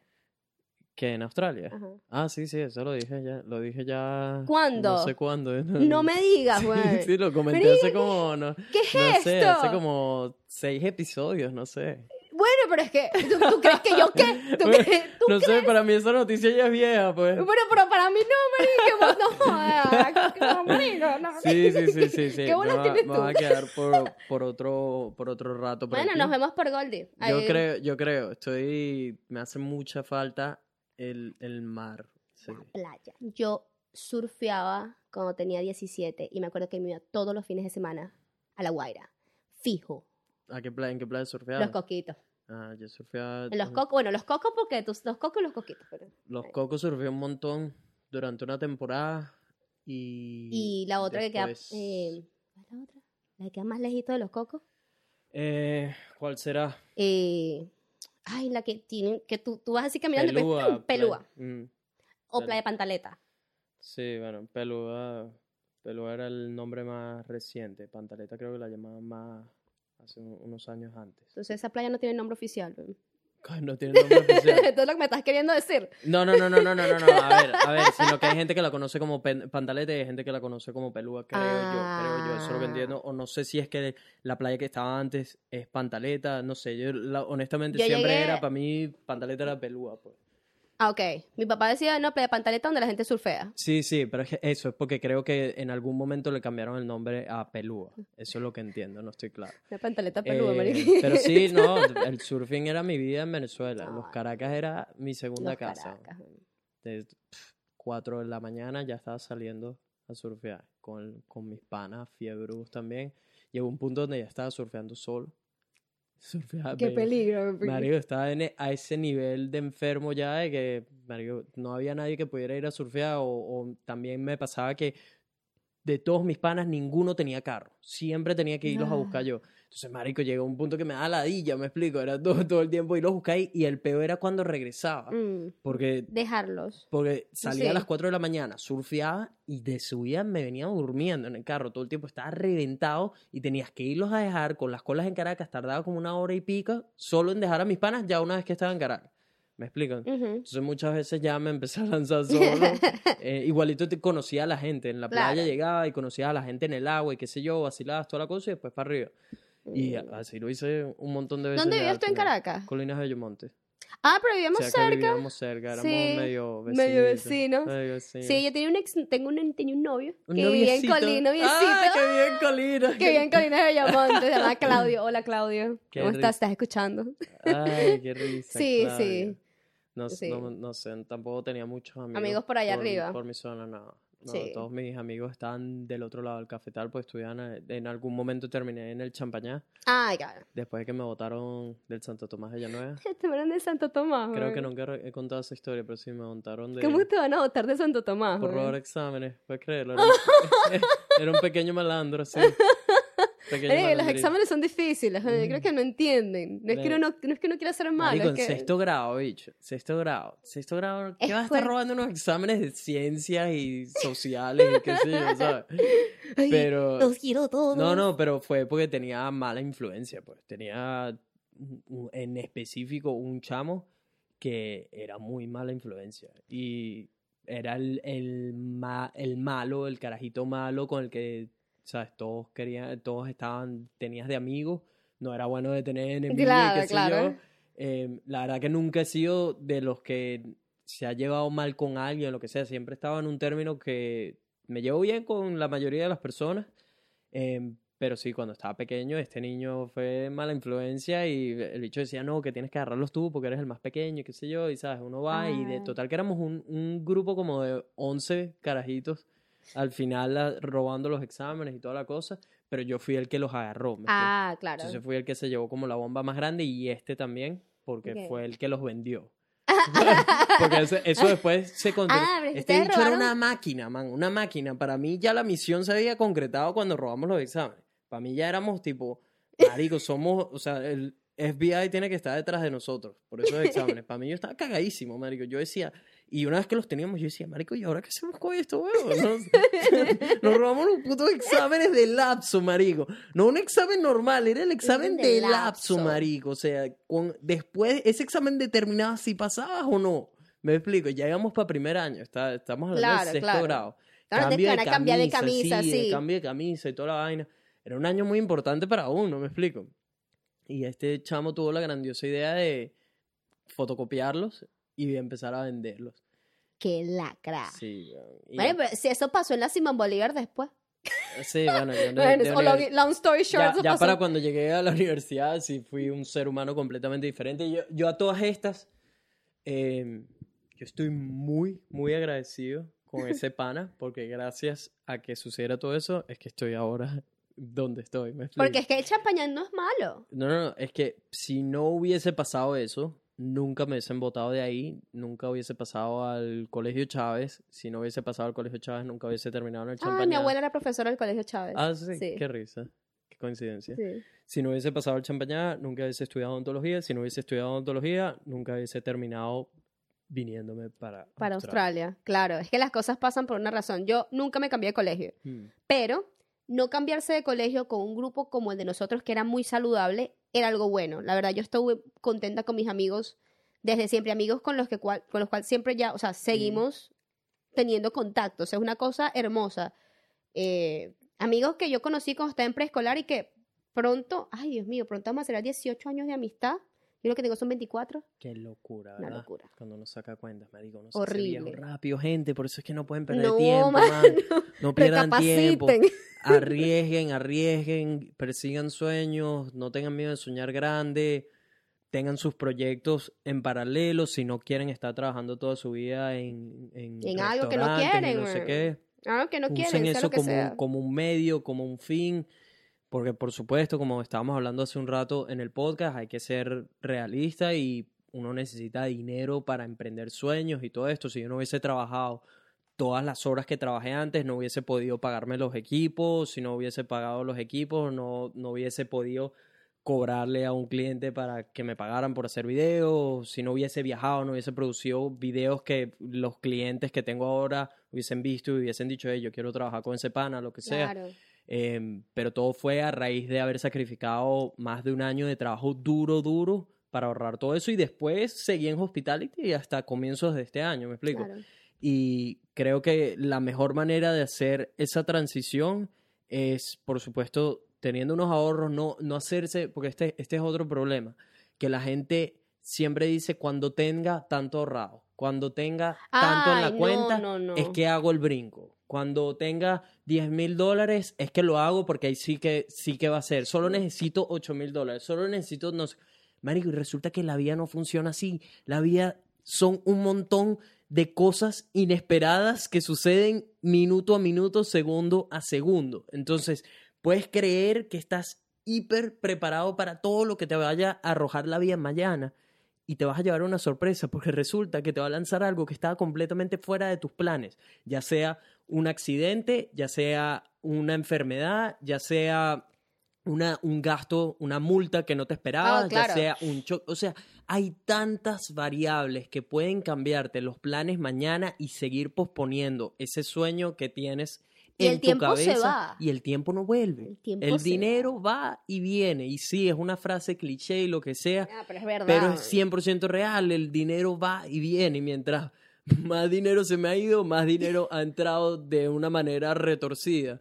Eh, entonces eso, Mario, no, no pierdan tiempo porque de verdad yo me lo pensé mucho, sé que da miedo dar ese salto cuando estás ahí en, en, en ese trabajo y ves que no tienes un número muy grande en tu cuenta y quieres emprender y quieres seguir, pero al mismo tiempo tienes la vida real y toda la cosa. Mi consejo es vayan dejándolo a medida que pueden, o sea, como lo hice yo, yo trabajaba full time en- llegó un momento donde, bueno, empecé por supuesto con las sesenta y pico horas, qué sé yo, eventualmente lo bajé a 40, eventualmente lo bajé a 25, eventualmente fueron 20. Llegó un punto donde dije, Mario, ¿sabes qué? Creo que puedo trabajar solo 15, 10 y con eso pago mis gastos necesarios y puedo invertir más tiempo en mis videos. Llegó un punto donde, eh, o sea, no era implícito que tenía que renunciar, porque no es que estoy haciendo una millonada o lo que sea, nada que ver, estoy pelando bola, porque precisamente he reinvertido todo mi dinero en equipos y viajes, pero llegó un punto donde así no me sintiera cómodo y así no tuviera el dinero que quisiera tener en la cuenta para hacerlo, hice el salto y dije, Mario, ¿sabes qué? Voy a invertir todo mi tiempo aquí para ver qué pasa. Y han pasado muchas cosas buenas por haber hecho eso. Entonces, No, sé, todos solo- los cambios solo- son buenos. Solo, solo creo que eso, que muchas veces he visto mucho que la gente se enamora mucho del dinero y que la gente le da muchas largas esperando ese momento perfecto que nunca llega. Que nunca llega y nunca, nunca va a llega. llegar, nunca va a llegar. ¿Saben qué? Estuve, estuve viendo un comentario de... Era como un estado que publicó una de estas venezolanas que está embarazada, ya va- va a tener, ella canta, Mm, eh, no me acuerdo el nombre de ella, lo, lo vi en Facebook. Eh, y ella explica el por qué ella quedó embarazada con su esposo, que ama, que todo. Y él, él, decía, no, no tengamos un hijo ahora, vamos a esperar, vamos a darle larga, vamos a esperar, pero no es perfecto, no tenemos esto, no tenemos aquello, no tenemos lo otro. Les pasó un accidente que les hizo valorar mucho más la vida y dijo, ¿qué estamos haciendo? O sea, ¿en qué estamos perdiendo el tiempo ahora? Y ahí fue cuando dijeron, no, vamos a tener un hijo, vamos a disfrutar, o sea, no importa que no sea perfecto, pero vamos a tenerlo ya. ¿Sabes? Que ella misma lo diga, a mm, mí eso me pareció tan bonito, mm, pero tan, tan bonito, lo dijo por el Día del Padre que aquí en Australia fue hace poco, mm, eh, y yo me quedé, wow, o sea, como que, ¿sabes qué estamos haciendo ahorita? O sea, ya, tú, mañana, en la mañana cuando te levantas, ¿qué estás haciendo? O sea, ¿sabes? Y creo que, creo que tienes mucha razón, incluso ahorita yo estoy en ese estado donde estoy reduciendo mis horas mm, para dedicarme a lo que yo realmente quiero, lo que me gusta, mm. porque el tiempo pasa y no vuelve. No vuelve más. y no, vuelve. Y no importa, como tú me... Me acuerdo, me acuerdo y lo voy a decir en este podcast para que la gente se acuerde por qué yo conozco a Nelson y por qué se me quedó aquí grabado en la cabeza que jamás se me va a olvidar y para que te acuerdes tú también por si acaso se te olvida. Porque en este día le dije algo importante a un amigo y él me lo recordó, me lo, me lo reenseñó. Y es que estábamos cruzando la calle en Spring Hill. De, fue como primera vez que nos conocíamos. Nosotros nos conocíamos por WhatsApp, como que estabas llegando, necesitabas ayuda, plata, trabajo, no sé qué. Ah, sí, chévere, relajado, normal. De repente estábamos cruzando la calle, coño, por fin nos conocimos y tal, y chévere y todo, qué pinga. Y cruzando la calle, Sara, la vida es una sola. Y no importa cuánta plata tengas, no importa cuánta gente conoces, un día que pierdes, un día que no recuperas. O sea, no importa quién, mira, no importa, no lo vas a recuperar. Así que usted disfrute hoy, viva hoy, si está en el trabajo, disfrute. Y a mí eso me cambió la perspectiva de muchas cosas porque yo estaba trabajando ese, esa cantidad de horas. Y yo no sentía que estaba disfrutando tanto mi trabajo hasta ese día que dije, voy a echar vaina en este trabajo hasta que desde que empiece hasta que me voy. Y disfruto con los empleados y eso, es lo que, eso me hizo mejor, mejor empleada, si supieras. O sea, porque ya llegó un punto donde estaba disfrutando lo que estaba aprendiendo porque ya, estaba, ya yo estaba en el trabajo, ya tenía que aprender lo que estaba aprendiendo, ¿sabes? Entonces, no me importa, o sea, como que tal. Y hace poco, Esteban Riviera me recordó algo que yo le dije una vez. Y creo que no sé si se está pasando esto en este momento que te estoy recordando esto, pero me dijo, Sara, no es una cuestión de tiempo, es una cuestión de prioridades, ¿te acuerdas? Y yo siempre lo digo lo mismo, no es una cuestión de que no tienes tiempo, es una cuestión de que no es tu prioridad. O sea, yo, y a veces yo soy sincera con la gente, me dice, ay, ¿te quieres ir a tomar unos tragos? Y yo le digo, no, no quiero. Ya no digo, ya no digo, no tengo tiempo, invento una excusa, es que no es mi prioridad, no quiero ir a tomar unos tragos hoy, quiero quedarme estudiando, quiero quedarme leyendo, quiero quedarme viendo series, o sea, no es mi prioridad en este momento de, de ahorita verte, o sea, no.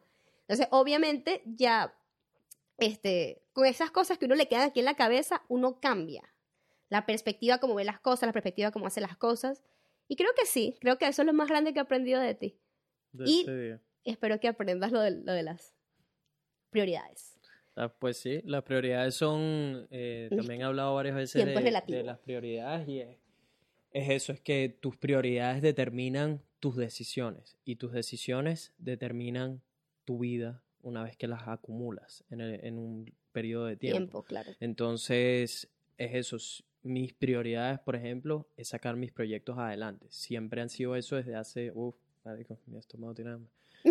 Eh, mis prioridades siempre han sido sacar mis proyectos adelante. Entonces, sacar eso, todo lo que venga por debajo en este momento de mi vida, pues va para un lado, me explico. Así han sido todos mis trabajos, así, han sido cada vez que he renunciado, así han sido cada vez que he puesto las mil salidas y cumpleaños y qué sé yo que me he perdido, porque mis prioridades son estos proyectos que tengo y quiero que peguen y estoy en un momento donde entendí mi propósito y no quiero darle más largas, porque esa es otra, la gente le da largas y largas y largas y ahí es cuando te das cuenta. Sí, y las largas, las largas al final de cuentas no son, tú me dices, no, lo dejo para mañana, pero es que mañana realmente va a ser el mes que viene.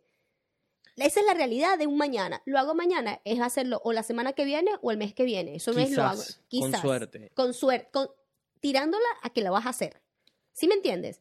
Pero tienes que un schedule ya. Incluso tengo en, los estudiantes internacionales del, grupo de los, los embajadores, eh, hay un muchacho llamado Yaori, Laori, él él es coreano. Y hoy estamos en el en Oak Day, no sé si sabes qué es lo de que Are You Okay, el Rogue Day. Ajá, sí, sí, sí. Estamos en el Are You Okay Day y él hizo un video con respecto de por qué él no está bien. Y yo digo, me sorprendió porque él es mi ejemplo de suceso como estudiante internacional mm. aquí en Australia. ¿Y qué tiene? ¿Tiene depresión o algo? Mm, claro, dijo, mira, yo no he querido decepcionar a nadie y me y llegué un, o sea, no quería abandonar a nadie y llegó un punto que me estaba abandonando a mí mismo. Mm y por eso yo no estoy bien. ¿Sabes?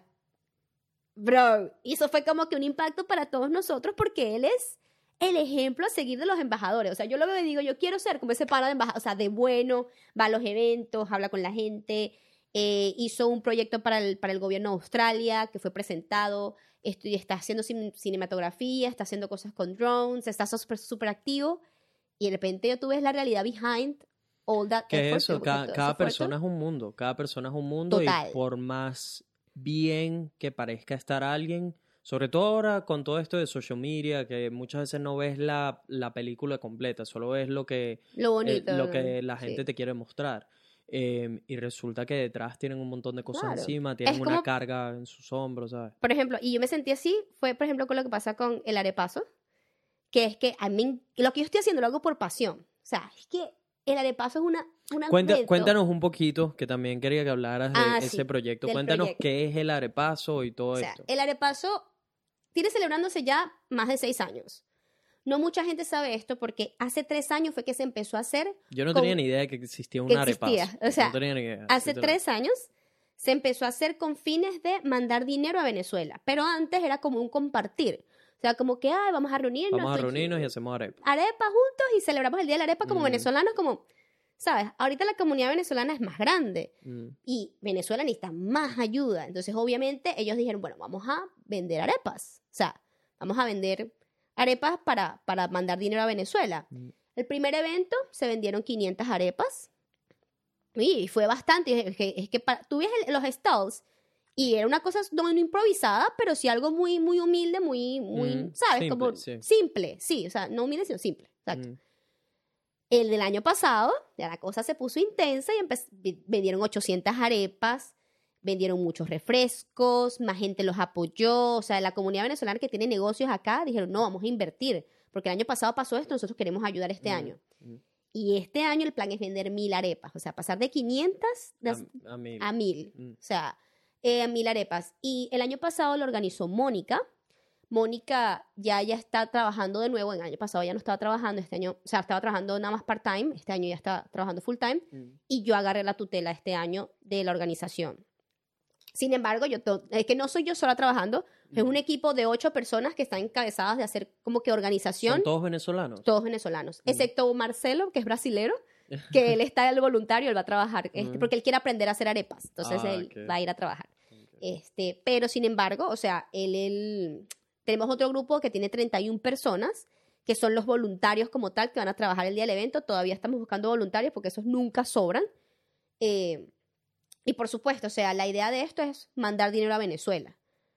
¿El por qué? Porque el por qué es obvio, o sea, vamos a... Que hay. Creo que no, no hay mucha explicación que dar a, a, todo lo que está sucediendo y que por supuesto necesitan lo que... Eh, específicamente a dónde lo van a mandar ya lo tienen. Sí, claro, o sea, nosotros hicimos un poll en Facebook, en Venezolanos en Brisbane, y seleccionamos de ese poll cuatro fundaciones que ganaron.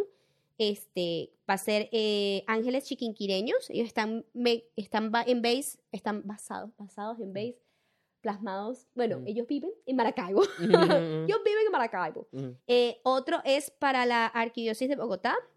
Ellos, realmente ellos están en Bogotá, pero ellos mandan el dinero a Cúcuta Mm. porque hay una señora allá en Cúcuta, una comunidad, pues, que ellos le hacen la comida a los caminantes que vienen de Venezuela. Mm, qué bonito Entonces, eso. sí, entonces aparentemente hay venezolanos que vienen sin comer desde hace cuatro días, tres días cuando llegan Me a la frontera. creo, me lo creo, sí. ¿Sabes? O sea, en Venezuela no hay comida, ¿dónde van a sal- ¿Dónde van a agarrar ellos comida para el viaje? Ellos están escapando, ellos no Mm. están migrando, están escapando. Mm, Que ellos están dejando sus sueños, su vida, su familia, están escapando. mm. Eso es lo que están haciendo.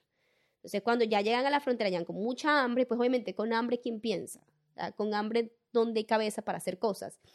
Eh, nosotros vamos a donar dinero para ellos también. Fe y Alegría, que fue como la, la popular también. Y Help an Animal, que es para los animales, porque todo el mundo se olvidó de ellos.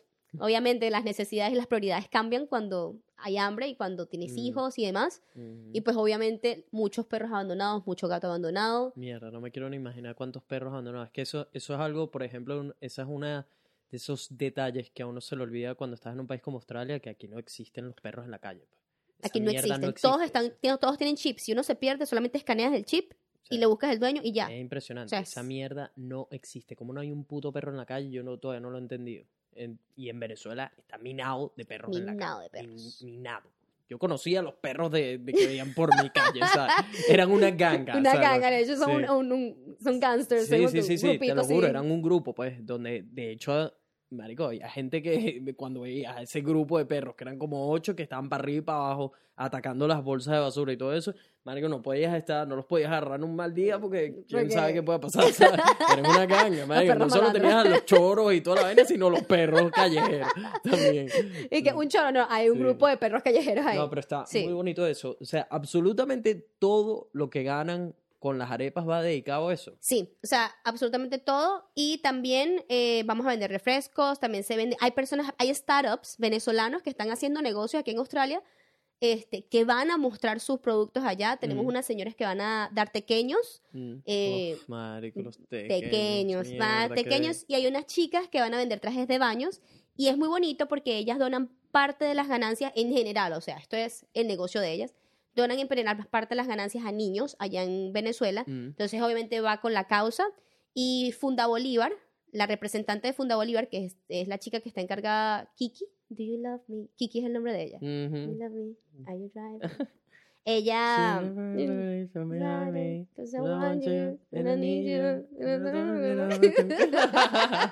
bueno, ella, ella va a estar ahí también y va a hablar un poco de Funda Bolívar y qué es lo que están haciendo por el Amazonas y demás. Este, es chévere porque obviamente pues, o sea, es como algo más de fundaciones y demás y es súper, o sea, yo sé que yo me acuesto tarde sacando permisos, yo sé que yo me acuesto hasta tarde buscando fotos, yo sé, Y en especial en, en Australia, que En piden especi- permiso hasta para respirar.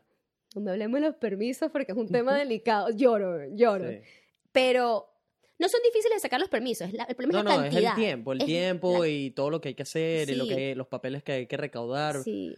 Es, es eso, más Es que todo eso. Eh, pero, sin embargo, te dan la oportunidad. Te dan Mm, la oportunidad y hay muchas, por ejemplo, radios que dijeron, vamos a ir, vamos a apoyarlos, vamos a, ¿sabes? Como que bien. la gente y los mismos venezolanos, que es lo que, lo que me parece más bonito de todo. Ayer nosotros no teníamos las harina panes para el... Para el- no Eh, las Esa es mi otra pregunta, pues sé que mucha gente eh, pregunta eso. Yo, de hecho, se lo comenté a un venezolano, ¿no? Que tú sabías esto, que existe la arepa. Y me dice, sí, pero ¿quién, quién pone ese dinero y todo esto? Y, y son preguntas normales. Sí, claro, claro. Este, entonces, ¿quién, ¿quién está financiando todo esto? Todos, son todos son donaciones y sponsors. Todo es donaciones y sponsors. Absolutamente todo. Todo. Entonces, por ejemplo, ayer yo estaba, o sea, obviamente nosotros le preguntamos a la gente de la iglesia que quiera ayudar con harina pan, con carne, con queso, o sea, cualquier donación, bienvenida sea. Nosotros necesitamos esto, necesitamos llegar esta cantidad mínima para sacar mil arepas.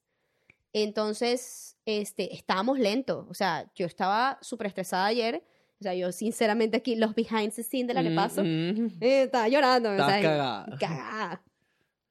agarramos el grupo de voluntarios y dijimos, bueno, muchachos, yo, no, yo la verdad no quería pedirle dinero ni ningún tipo de colaboración a los voluntarios porque es que ellos van a estar en el evento. Mm. Y uno dice, cada voluntario puede estar tres horas, porque ese es el límite que ellos pueden tener, solamente tres horas. Pero es mentira. Yo el año pasado fui voluntaria y me- yo tenía que estar de 7 de la mañana a 10. Y estuve de 7 de la mañana a 4 pm. Mm. Mentira, cuando tú le agarras el tiro al trabajo, tú te quedas hasta que se termina. ¿Sabes? Entonces, obviamente, y pasa que la emoción, porque hay gente, la música y Claro, tal. es, es un vacilón. Es un final, vacilón, y sí. que sabes em, cuál es tu motivación para hacer esto. Eso quiero entender cuál es tu porqué. El hacer- por qué. Sí. So, ¿Por, por qué tú decidiste tomar la batuta de esto de cierta manera, de organizar todo, de meterte en este, en, en lo que llamaríamos en este peo? ¿Por qué te y metiste este en el peor, peo? sí. Bueno, antes, cuando yo entré a Latin House, que y después entré al, a ser embajadora, que ya como que tienes un nombre y este viene el, ma- el mayor de acá y te da un papel y tú es como todo tan importante, tú te sientes identificado. Y yo encontré una, o sea, yo entendí que yo soy venezolana y tengo una identidad, o sea, yo soy venezolana. ¿Sí me entiendes? Yo estaba en Venezuela y yo me sentí identificada con la comunidad libanesa, me sentí identificada con mis amigas del belly dance, me sentía identificada con personas, o sea, mi- independientemente de que mi familia era muy venezolana, muy tradicional, muy a la cosa, pero yo todavía no lo sentía tan cerca. Mm.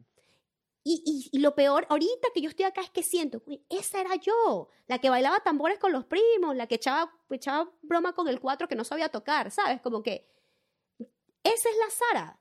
Si yo sí tengo una identidad, yo soy venezolana. ¿Sí me entiendes?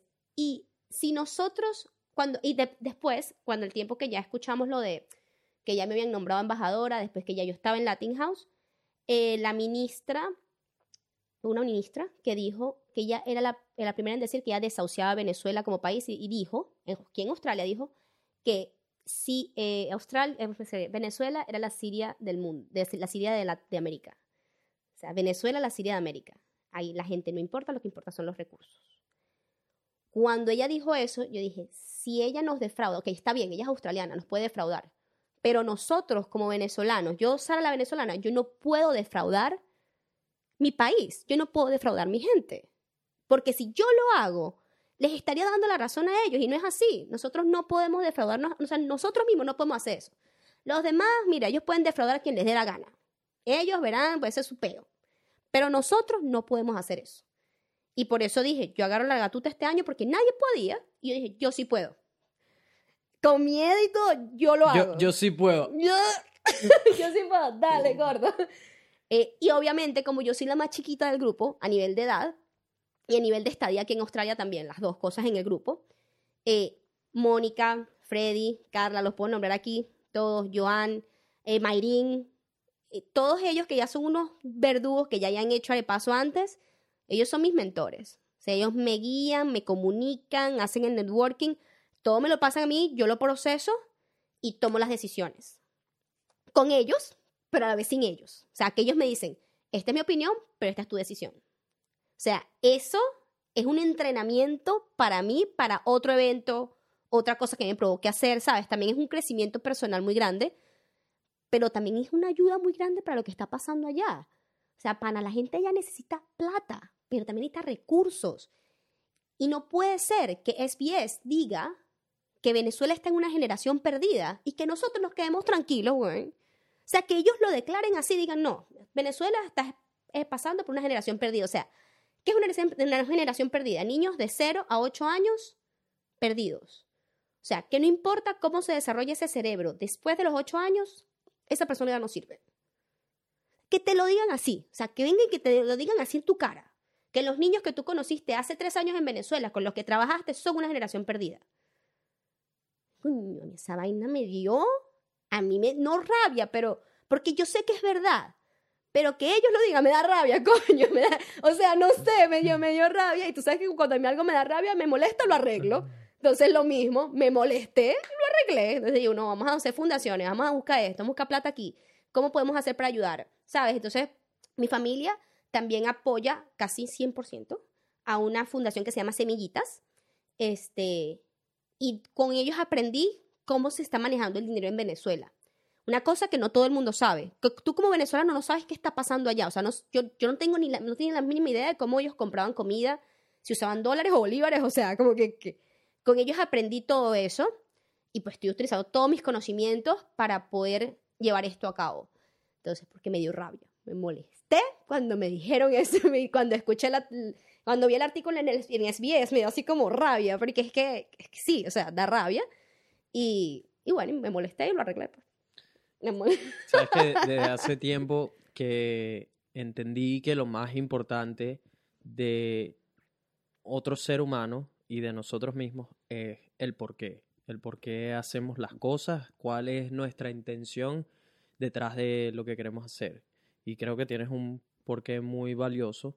Eh, de verdad me contenta mucho ver a una venezolana que está tratando de ayudar, así sea a 17 mil kilómetros. Sí, o sea, esto es literal el culo del mundo. O sea, ellos tienen que entender que esto es lejos. Es lejos, pero estás haciendo lo que puedes, desde donde puedes y como puedes.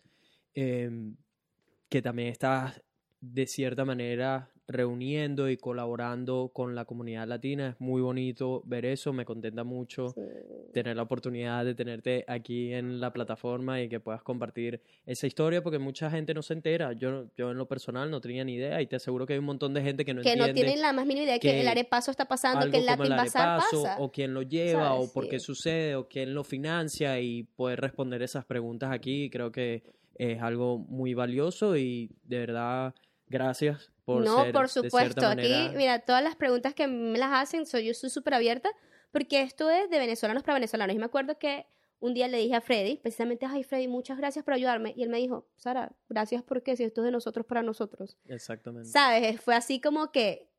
Y los venezolanos acá quieren ayudar. Mm, que uno cree mm. que no. Nuestro equipo voluntario es una cosa preciosa. Creo que la comunidad acá, en su mayoría, son personas que vienen y, entienden lo complicado que es y como todos tenemos que pasar por ese mismo túnel, mm. los que están del otro lado ayudan mucho y una vez que pasas te encuentras con otros obstáculos y creo que la comunidad en general se apoya mucho, inclusive cuando no se conocen los unos a los otros y es algo muy bonito de ver y, y que espero que eventualmente podamos porque sé que asumo que eso no es solo aquí en Australia, sino que pasa con las comunidades de venezolanos en todo el mundo. Exactamente. la, idea era celebrar el Día Nacional de la Arepa. O sea, todo mm. tiene una excusa. Como mm. que vamos a celebrar, mm. vamos a echar cuentos, no sé qué. Pero este año, aparte de nosotros celebrar que somos venezolanos, que tenemos la arepa, celebrar el Día de la Arepa y juntarnos, porque eso también es importante, que la gente que tiene un año acá conozca a los que tienen 15 años acá y que se reflejen y digan, mira, si se puede, vamos a trabajar y que hagan network. Entonces, como que recordar nuestros valores, también. La cultura, la música, o sea, que pongan... Por un momento revivir ese, esos pequeños momentos donde te, te, sientes de vuelta en casa, para, inclusive para personas como yo, que tenemos tres años sin ir a Venezuela, creo que tú también, también. Personas que tienen inclusive mucho más que eso.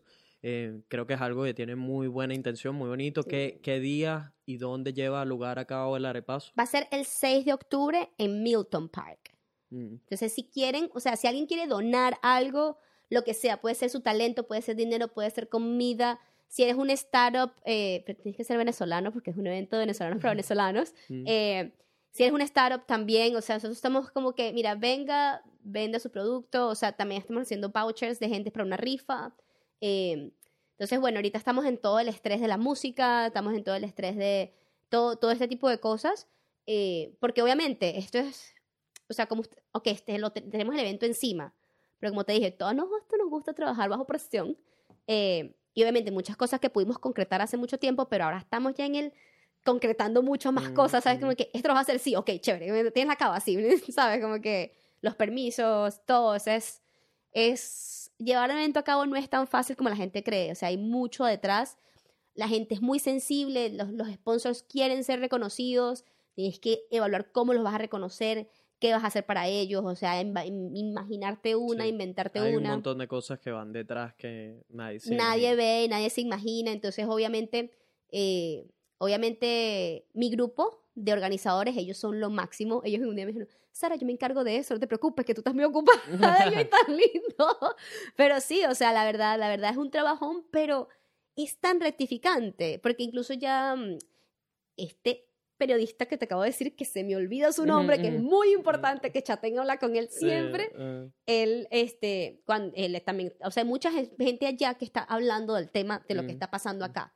Y eso es súper importante. O sea, eso es, Como que si nosotros que estamos en el culo del mundo estamos haciendo algo, ¿qué coño estás haciendo tú en el país donde estás por ayudar? Así es. Es, ¿sabes? al- es algo que precisamente es importante también hacer eco porque quizás puede inspirar a otro grupo, A de, grupo venezolanos en otros países, en otros rincones, a que también se reúnan, a que también compartan, a que también se recuerden lo bonito y lo importante que es llevar nuestra bandera, Claro. nuestros colores, nuestra actitud, nuestra cultura y por supuesto ayudar también en la medida, En de la lo medida de lo posible posible, a, claro. a Venezuela.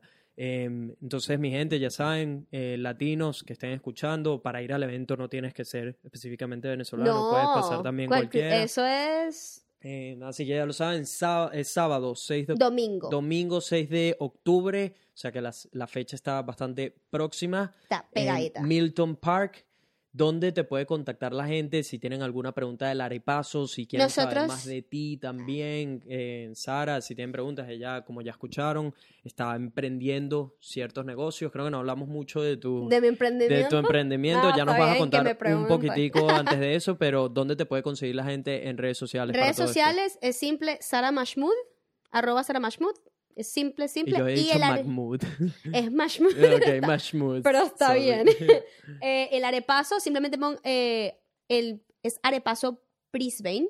Mm, Entonces es arroba arepaso Brisbane. mm. Y ya está. Y ahí hay información del evento, de dónde puedes donar el dinero, o dónde, dónde puedes donar incluso las cosas que tú tengas. Hay gente Mm. que incluso dijo, mira, yo no tengo dinero, pero mira, tengo una licuadora, tengo esto. O sea, es increíble. Tengo bowls, tengo cucharas, tengo, Mm. ¿sabes? Hay gente que, que, que la, mira, la cantidad de donaciones no, no se refiere solamente al dinero o la comida. También utensilios, gente que dijo, mira, yo te voy a donar la impresión de los banners, porque nosotros vamos a tener un puesto donde Mm. se dice información sobre las fundaciones. Mm, qué bien. ¿Sabes? Entonces es como que Hay varias maneras de hay aportar. varias maneras de aportar, no solamente, no solamente con dinero o con comida, también hay muchas maneras de aportar. Muchas Ok. maneras de aportar. Y vamos a tener música también, música en vivo, ¿sabes qué es lo importante? ¿De qué hora qué hora va el evento? Va a ir de 9, Mm, porque estamos en horario latino, entonces nosotros Mm. pensamos que la entrada llega a las 10, mm. a 4. A cuatro, ok. A Bueno, 4. Entonces va a, estar, va a estar muy chévere. La Ya verdad, yo estoy muy tenemos- contenta. Ya tenemos cita entonces para el, Para el día. domingo 6 de octubre en Milton Park. Ya hay plan, ya hay plan. Ya hay plan Em, para el lunch. Antes de que pasemos al after party, ¿me puedes contar rápidamente que, cuáles son los proyectos que estás emprendiendo ahorita? Bueno, ahorita yo estaba muy en tu, en tu social media, haciendo videos también, como lo, estaba haciendo, como lo estás haciendo tú, eh, pero todos en inglés, o sea, mi contenido es más que todo en inglés, por, por lo mismo por los embajadores. Eh, incluso, eh, Brisbane, Market, Brisbane Marketing, ellos hicieron un artículo de uno de mis videos, eh, estuvo súper chévere, y bueno, yo voy a continuar haciendo video en inglés, este videos en inglés y contenido en inglés, Ah, pero en general, estoy ahorita en Forex, y es una maravilla. O sea, me gusta. O sea, no, no es que, uff, porque todo el mundo te lo vende como que, amigo, únete a Forex, no sé qué, no, no, no. O sea, hay que estudiar, hay que trabajar como todo, pero si, si le ves el queso a la tostada, me gusta. Explica eso de Forex, Forex. rápidamente porque yo no tenía ni idea. de Ok. Forex, o sea, tú tienes stock market Mm, y tienes Forex. mm, Stock market es como la- los, eh, las shares, los, em, las, Las acciones. las acciones. Mm, Qué horrible cuando se me olvidan cosas. Las Mm. acciones. Y Forex ya es con criptomonedas y todo lo que es economías. mm, O sea, es diferente jugar con monedas a jugar con negocios. mm. Entonces, esa es la diferencia entre Forex y Stock Market. Entonces, yo, al- yo estudié mucho sobre Stock Market, pero nunca llegué a invertir, la verdad. O sea, no, no sé, no, es como que hay que estudiar la empresa y es como Mm. que gente jugando con dinero, no es economías o países jugando con dinero, no, es una empresa que puede que tenga un mal manejo y que, que quiebre, o sea, como que, o puedes tener economías gigantes de países que quiebren también, o sea, Mm. el riesgo es exactamente el mismo. Bueno, digo yo, sí, más o menos. Pero bueno, de ahí va el tema, de ahí va el tema, de jugar con, con, con eso. Y obviamente, pues yo me leí muchos libros, muchos libros de personas que son mi inspiración, de líderes, Rob Moore, tengo el de Padre Rico, Padre Pobre. Este, hay una chica que hace Ale, que hace, ella habla sobre mindfulness, pero Mm. también ella es investor en, en este Mm. tipo de, de cosas. Eh, entonces, después de escucharte, o sea, después de leer tantos libros de esta gente, todo el mundo está metido en el rollo, bueno, vamos a meternos también nosotros, pues, porque si ellos pueden, yo también puedo, o sea, Mm. los límites están en la cabeza, o sea, como que... Me metí, me gustó, no es, no es para todo el mundo, no es para todo el mundo, pero yo creo que si tú le, o sea, si le echas muchas, muchas ganas, o sea, que de verdad te vas a sentar todos los días al menos 30, 45 minutos a leer antes de ir a trabajar o después del trabajo, creo que eh, ayuda muchísimo y va a llegar un punto que te vas a inspirar a trabajar menos solamente para estudiar y dedicarte a eso. O sea, llega un punto que te vuelves como adicto al tema. Y aparte, rento bicicletas eléctricas para gente que hace Uber. Entonces, sí es Ah, como un passive income. Pero hay muchas cosas, o sea, hay muchas cosas que pueden ser passive income, pero Mm. esta fue la manera que yo encontré para tener uno. O sea, compraste varias bicicletas vendí mi carro, Mm, vendí mi carro, yo tenía una full drive, la mm. vendí. Y sí, yo no he ido a la playa en mucho. Eh, Este vendí el carro y Compraste varias. compré varias y las estoy rentando. Ok. Sí. Em, y lo de la criptomoneda, ¿has logrado hacer buen dinero con esto? Creo que invertí 100 dólares y... Bueno, pasa es que la experiencia que tenía es que no he jugado con mi propio dinero. Jugué con mi dinero hace tres días. Mm, Y me gané 50 dólares de 100. ok. O sea, oye. Sí. Y entonces es como para probar. O sea, o sea, estás yo probando estoy ahorita. probando, estoy jugando con mi propio dinero, sentirle el... pli- Lo Ah. perder. eh, eh, o sea, porque jugar con dinero de otro es muy chévere. Sí, Porque, sí. ajá, bueno, lo perdió, lo perdió el número que O está sea, ahí. ¿qué- qué- qué- ¿cómo funciona? ¿Compras y vendes dinero? Sí, la de- verdad, eh, yo estoy en eMarket. Mm, Este, y eMarket, te voy a contar la realidad. O sea, en eMarket te puedo ofrecer networking y leadership, que es para tú conseguir otras personas que se metan en Forex o solamente el curso de Forex. Yo me metí en eMarket y dije, me quiero meter en Forex. Yo Mm. quiero nada más hacer Forex. Eso es lo que yo quiero hacer. O sea, yo no quiero hablar con la gente y decir, mira, hermano, venga, sé que tal, que no sé qué, llégate, menor, menor, un, Herbalife, una cosa. No. mm, O sea, la verdad, no me interesa en lo absoluto. Yo lo que quería aprender Forex. Pero gracias a eso, gracias a que aprendí Forex, he conseguido, o sea, que yo le digo a la gente, no estoy en un curso, no tengo curso, y no sé qué, hay gente que se mete con mi código, y yo digo, eso es chévere, o sea, como que, bien, pero yo nunca convenzo a nadie, la verdad, a hacer nada, porque todo el mundo es libre de hacer lo que le dé la gana, Sí, la verdad, sí.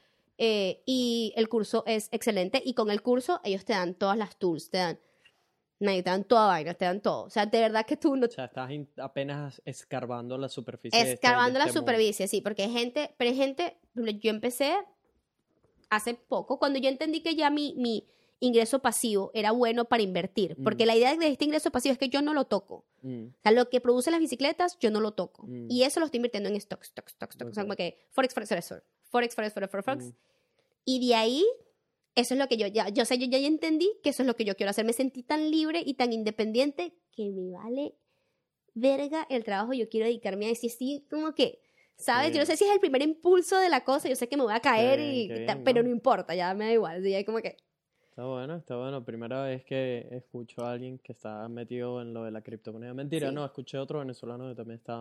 en, en criptomonedas o en Forex. Porque gente dice, ah, yo cambio Eh, creo, criptomonedas. no, no recuerdo que mismo. sea Forex, pero bueno, quizás estoy equivocado. Es que todo, todo depende del, del, del enfoque. Hay gente que dice, no, yo vendo monedas, pero es que no es lo mismo vender criptomonedas a hacer Forex. Mm, Es, son cosas diferentes. paralelo. Son cosas diferentes.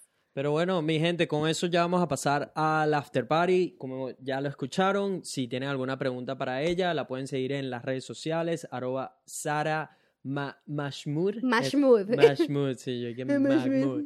Eh, si todavía no se han suscrito al canal de Vibras, ¿qué espera? Golpea ese botón rojo, únete a Vibras Podcast, sígueme en mis redes sociales, arroba Nelflife en todas las plataformas, arroba Vibras Podcast en Instagram, Twitter.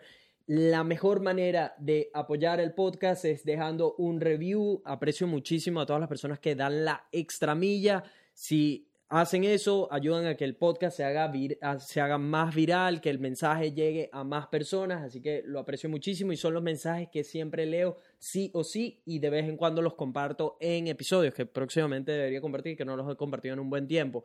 Así que para dejar un review solo tienen que ir desde, si tienen teléfonos iPhone, pueden ir a la aplicación de podcast y dejar las cinco estrellitas un comentario positivo o algo que quieran compartir de que hayan aprendido, lo que sea, que quieran aportar al podcast. Si no, pueden hacerlo en Google también, ponen Vibras Podcast, Review, pum, y les va a salir un link para hacerlo. Mi gente, con esto nos vemos en el after party. Buenas vibras para todo el mundo. Chao. Gracias, marico. Qué pinga. No, me sentí súper chévere. Me gusta, me gusta el estilo, me gusta. Llégate, llégate, todavía no hemos terminado. Ah, bien- bien- after party? bienvenida al after party. ¿Qué tal? Dunks, dunks, dunks, dunks. Sí, sí, sí, aquí es donde se Eh, arma la eh, locura.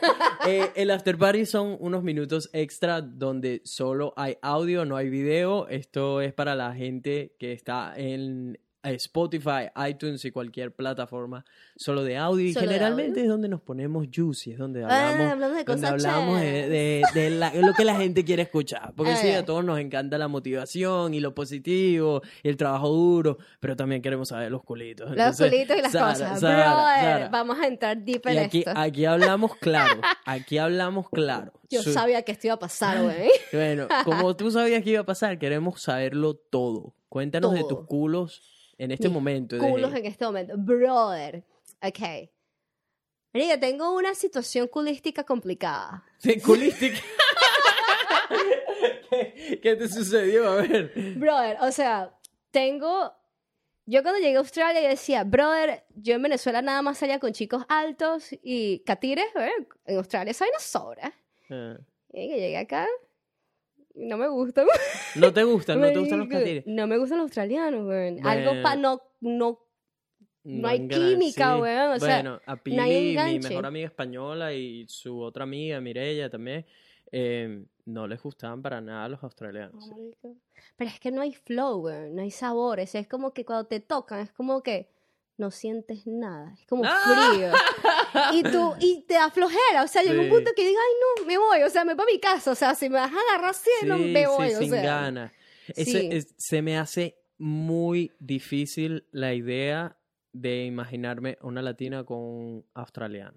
Creo que mm, son, somos culturas muy diferentes en ese aspecto de, de no sé, la parte... La parte Sí, física. Y de paso física. que la, yo no digo que el sexo o la parte física sea todo, güey. Pero, coño, es importante. Coño, pero es muy importante. Es muy importante. No lo es todo, pero es muy importante. O sea, porque si te. La única diferencia entre un mejor amigo y un culito o, tu novio El o tu pareja es el sexo, sexo. Sí. Porque yo tengo conexiones con mis panas buenísimas, o sea, de mentales y de tal, pero yo no tocaría a esa persona Mm. nada. O sea, Mm. simplemente no me atrae sexualmente ni físicamente, sino es mm. una cosa mental, Mm, ¿verdad? Entonces, obviamente, si ya estás con un partner, una cosa, ¿sabes? Ta, ta, ta. Mm. Eh, si la cosa no se da por ahí, entonces, ¿qué estamos haciendo? Estamos ¿Qué perdiendo el estamos tiempo. haciendo? Estamos perdiendo el ¿A tiempo, estamos amigo. jugando? Sí. entonces no. Entonces ahorita mi, mi situación culística, un poco variada. Eh, Tienes varias opciones. Tienes- varias opciones.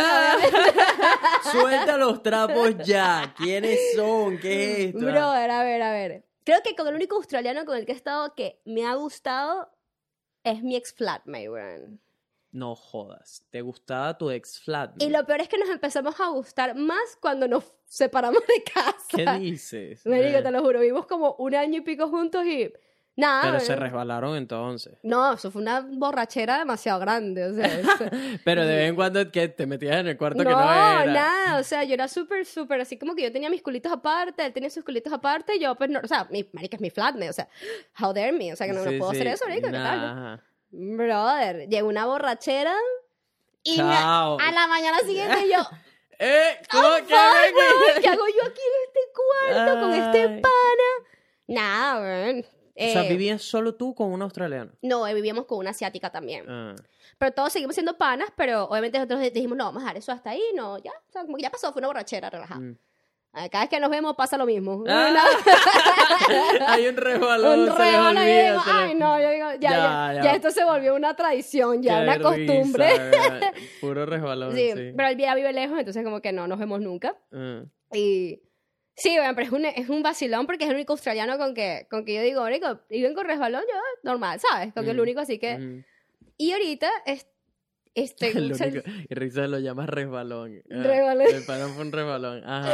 Y ahorita. Y ahorita, pues, tengo desde hace un año viéndome, no somos novios, nada, pero viéndome con un americano, Americano. pero Ah. de los que son, de los no americano gringos, sino negro.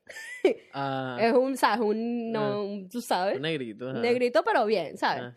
Muy inteligente y todo, pero nosotros voluntariamente decidimos, o sea, nosotros hablamos y dijimos, nosotros no vamos a tener nada serio, o sea, esto va a ser solamente como que cuando nos vemos disfrutamos mucho nuestra compañía, o sea, disfrutamos de, de tipo, tenemos proyectos de, no sé, de visualizaciones y no sé qué, o sea, es que yo estoy en mi onda motivacional y toda la cosa, Mm. juntos porque a él también le gusta, Mm. pero tú por allá, yo por acá, tú con mis amigos, yo con mis amigos, o sea, nadie lo conoce, o sea, nada. Eh, y yo quiero dejarlo así, o sea, me parece que nosotros como estamos, funcionamos, ya tenemos un año así, yo, yo qué relación tan buena, o sea, no hay tan Ah, no sé, efectiva. es que yo no, me, yo no les creo a ustedes, man. Yo no les creo a las mujeres. Así Por- es, claro, te lo juro. ¿Qué, no. ¿Qué te hicieron? A mí siempre, siempre que me vienen con ese cuento y que sí, que amigos con derecho, que la vaina, que tal, que tal, no, tranquilo, no, yo no voy a pedir mucho, no, tranquilo, yo no voy a armar peo, yo- eso termina patas para arriba. Pero es que todo depende del pana, pues, porque es que, del pana. sí, todo, todo depende, depende de la mujer, marico. Te voy a decir, marico, el hombre, el hombre en, en líneas generales so- somos mucho más relajados con esa vaina, me explico. Lo que pasa es que yo soy muy relajada con esa vaina, es porque, marico, yo hago bur de vainas. Yo no tengo tiempo para un ti- o sea, no tengo el Que ese es tiempo. exactamente uno de los problemas más grandes, creo yo, en cuanto al- a por qué las mujeres, o por qué yo me he encontrado con esto, de que las mujeres no me quieren dejar, o, o sea, no, no todas las mujeres, no estoy diciendo eso, ojo, o no, no, no es que, no, no estoy diciendo eso, tiempo, antes de que se vaya a confundir la Ajá, vaina, sí. sino que las que he llegado a negociar eso de ser amigos con derechos, nunca funciona. Nunca funciona y nunca ha sido mi culpa, porque siempre he sido muy flexible de tipo, marico, lo que, haz lo que te dé la, la gana, gana, y sí. venimos y la pasamos chévere y ya, Ajá. porque tengo mil y un proyectos. Y precisamente me he dado cuenta es que esas mujeres no han tenido mil y un proyectos también. Ah, ese Entonces, es el cuando detalle, no están Nelson. ocupadas, buscan joder la buscan, bus- buscan diversión, güey. Ese es el detalle. Yo en la mañana me levanto a las 6. Yo me levanto a las 6 porque yo intenté hacerlo de las 5 m, no me funcionó, hermano, me levanto a las Bueno, 6. pero a las 6 está súper No, bien. pero a las 6 es chévere, Ok. productivo. Sí, sí. A levanto a las 6, a las 7 y media, después de que ya hice mi meditación, después que ya leí, después que ya hice ejercicio, después que ya me bañé, ya estoy lista, ya empezó el día. Y el día empieza con actividades que tengo que hacer. Mm. O sea, de cosas por hacer, de cosas que están, que están hechas para el día para estar terminadas. Mm, Llego en la noche y todavía tengo cosas por hacer porque de esas cosas que hice durante el día, aparecen otras cosas que tengo que hacer durante la noche, que no pude terminar en el día. mm. Entonces, si tú tienes muy proyectos que estás en, de entrepreneur, que no sé qué, y yo, todas mis amigas son como yo. O sea, y todas tenemos ahorita, o sea, las, las dos amiguitas que tengo son así como que, no, yo no puedo tener novio, porque es que, ajá, la única manera de que yo creo que yo pueda tener un novio es que viva con él. O sea, tenemos que vivir juntos porque si no, no lo voy a ver. No, no, no vamos a salir. Yo a este pana lo veo literal una vez por semana o fortnightly, o sea, Mm, claro. cada dos. Y un día nos vimos tres veces seguidas y nos dijimos así como que, perca. Mierda. Mierda, Ya, estamos, Ya, ya, ya, estamos, estamos llevando esta vaina muy lejos. muy lejos, Ya, ya. estamos Esto muy está muy serio. Esto está muy serio. no, no, nos cagamos. Y nosotros tenemos citas románticas, o sea, porque es como disfrutar de la compañía de una persona. O sea, tú estás muy busy, pero tú eres un humano y necesitas afecto y cariño y que te Mm, abracen y eso mm. está perfecto. Eso es lo que nosotros decimos hacer. Es un trato de nosotros sentir afecto por alguien por un momento, pero sin, sin permitir que esta persona haga cambios grandes en nuestra vida porque somos muy jóvenes. Mm. Estamos muy chiquitos para comprometernos con alguien. ¿Él también que tiene tu misma edad? Ok. él tiene 25, yo tengo 24, sí, Mm. pero él por lo menos es muy inteligente, o sea, él está aplicando para ir a Harvard ahorita y está Mm. estudiando muchísimo porque él realmente quiere hacer un máster allá, o sea, él sí lo quiere hacer, o sea, no Mm. está allá, pero no, él quiere hacerlo, él quiere ir y Mm. está súper emocionado y entonces está estudiando muchísimo y no le ha ido bien en sus exámenes, entonces obviamente, ¿sabes? Es como que esa es su vida Mm, y eso es lo que él quiere hacer, él se va a ir de Australia. mm, O sea, aquí todos somos backpackers. mm. Entonces, si vivimos en un país donde todos somos backpackers, ¿por qué nos vamos a a confrontar, a estar con una sola persona y a engancharnos y a amarnos y odiarnos y a tener dramas? Yo no he peleado con él ni una sola vez. Mm. O sea, él, yo no quiero tener hijos, él quiere tener mil. Yo quiero hacer mi propio negocio, él quiere hacer su propio negocio en otro rubro totalmente diferente al mío. Mm. Él tiene planes de hacer un máster, yo nada más tengo planes de hacer una especialización. Mm. Eh, ¿Sabes? Como que tenemos metas muy diferentes, pero queremos estar juntos y compartir eso con alguien. Mm. Y encontramos ese balance donde yo comparto con él mi vida, donde yo he llorado y él ha estado ahí para abrazando así como que cálmate. Él ha Mm. llorado y yo he estado ahí abrazando cálmate. Qué brutal pero- eso, ¿no? Es un balance precioso, pero al final yo sé que yo no, él no lo amo, Mm. le tengo aprecio, es un buen amigo. Cuando yo me siento triste lo llamo, cuando se siente triste me llama, o Cuando sea, necesitas cuando sexo, necesito sexo, eh. cuando Como que me dice, ay, ¿quieres? Búrico. Él decía tea and dick. Porque yo cansada del trabajo, un día fui, me dijo, ay, quiero té. Y él me decía, y dick. Claro, obviamente, ¿sabes? Tienes ese, ese placer sexual, tienes ese placer emocional en cierta manera, pero Mm. balanceado. Mm. ¿Por qué? Pues no vivimos juntos, no peleamos por plata, Mm. ¿sabes? No tenemos ese, nada de eso, solamente disfrutamos lo bueno de una relación. Lo malo lo disfrutan otras personas, o sea, de verdad que nosotros no estamos interesados en disfrutar esas cosas, porque aparentemente... En relación, pues tú disfrutas todo, desde las peleas hasta las cosas buenas, y eso son las memorias y los recuerdos, y así conoces a la gente. Mm. Ay, que yo no tengo tiempo para esa pendejada ahorita. O sea, no tengo tiempo. Es que yo, es que yo quisiera tener el tiempo que tienen todas esas mujeres que... Buenos días. Que si me escribió, que me si escribió, que si no- no me respondió, que, Que si si me no me azul. hizo esto, que si no me llevó allá, que si esto, que qué bolas, hizo aquello. ¿Sabes que... cuántas veces yo he dejado en visto a este pana? ¿Y sabes cuántas veces él me ha dejado en visto? Porque yo sé que él está ocupado y cuando yo estoy libre, él está full y cuando él está libre, yo estoy full. Es perfecto. Men, O sea, Bicho, yo lo que necesito ahorita, estoy en sequía. Sequía chimba. Está en chimba, verano. Chimba, chimba. Esto está, esto está grave. este está pasando a niveles graves. verano. Y precisamente eso, porque, marico, no, no quiero a nadie que me esté jodiendo la paciencia. Brother. Entonces, y, pues, y no, Ah. quiero, no quiero perder el rumbo, no quiero distracciones. Búscate Necesito, un culito por LinkedIn. Eso se puede. Marico, es una posibilidad. Hoy un meme about it. Hoy un meme que hablaba de eso. y Yo dije, pana, me entero. No sé, nunca he usado LinkedIn, pero... ¿no tienes perfil en LinkedIn? No. ¡Oh! no. Actualízate, Sí, amigo. sí, sí, mira, te has quedado. Tú no es que estás en redes sociales, Eh, pero sí, em, no, yo necesito ahorita, marico, una jeva que esté también con un montón de proyectos que nos atraigamos muchísimo físicamente, que tenga algo en la cabeza también, que pueda Es sostener una, importante, es una conver- importante. que pueda sostener una conversación donde podamos darnos cariño y todo esto que por supuesto Es importante. falta cuando, Sí. cuando estás metido emprendiendo proyectos y qué sé yo. Claro. Pero ya, eso es todo, marico, literal, darnos cariño, a- o sea, no sé, hablar, lo Pero que es que cuando tú sea. estás muy ocupado, es te voy a decir, lo bueno de que tener una persona que está ocupada y la otra que está ocupada, es que el tiempo que están juntos es tan Le valioso. sacan demasiado provecho, man. Es provecho, mira, ¿sabes cuántas citas románticas hemos tenido? O sea, cuando nos vemos es como que vamos a hacer, no, vamos a poner velas, vamos a hacer vaina bien, bueno, o sea, como que vamos a disfrutar este Sí, momento al sí. máximo porque ya a que nosotros tengamos otras tres horas libres, No lo saben. marico, no sabemos cuándo va a pasar. Mm. No estamos tan claros de eso. Mm, que así es como se ha llevado la relación todo este tiempo. No hemos antes veíamos series. Antes ve como que nos estamos viendo una estamos viendo la casa, no, la casa de papel, no, estamos viendo la casa de las flores. mm, Este, porque él quería, él, habla muy bien español, o sea, él entiende bastante y se ríe de los memes y todo, y está Mm. hablando, entonces estamos viendo la novela. Llegó un punto que dijimos, no vamos a ver más novelas. Es una pérdida de tiempo, porque estamos, en vez de, o sea, yo disfruto más hablando contigo, discutiendo la novela, que realmente viendo la novela. Y al Mm. final veamos que si 20 minutos discutíamos la novela y terminamos juntos ya. Ay, besos, abrazos y pasión. ¿Sabes? Qué rico eso, man. ¿Qué, qué tal, yo- qué y- tal es tener sexo? Que se me olvidó. No, O sea, ¿qué, vamos? ¿qué tal es el sexo? sí, Bien, se me olvidó esa vaina. Eh, Está bueno. Sí. Sí. A mí me parece, es- no es que está, he salido con tipos que están mejores. Si te soy Mm. sincera, he salido con tipos que están mil veces más buenos, o sea, mil Mm. veces. Pero él cumple, él cumple satisfactoriamente Cumple satisfactoriamente. la tarea y el trabajo. Ok, eso yo, yo creo que es lo más importante para este tipo de, de casos. Ya, o sea, como que cumpla la tarea porque si no estamos perdiendo el tiempo, Sí, perdiendo. Y, lo, y la cosa es esa, pues que cuando están juntos, pues es eso, es eso. Es que, mira, yo estoy muy ocupada, pero es porque, brother, en las mujeres, yo no sé qué se les mete en la cabeza, no, no sé qué pasa, no sé qué está pasando. Hay demasiadas mujeres buscando sugar daddies y esto se ha convertido en una moda. Hay demasiadas gentes, eh, demasiadas mujeres, gentes. Gentes. Gente. Hay demasiada gente allá afuera buscando sugar daddies. buscando sugar daddies.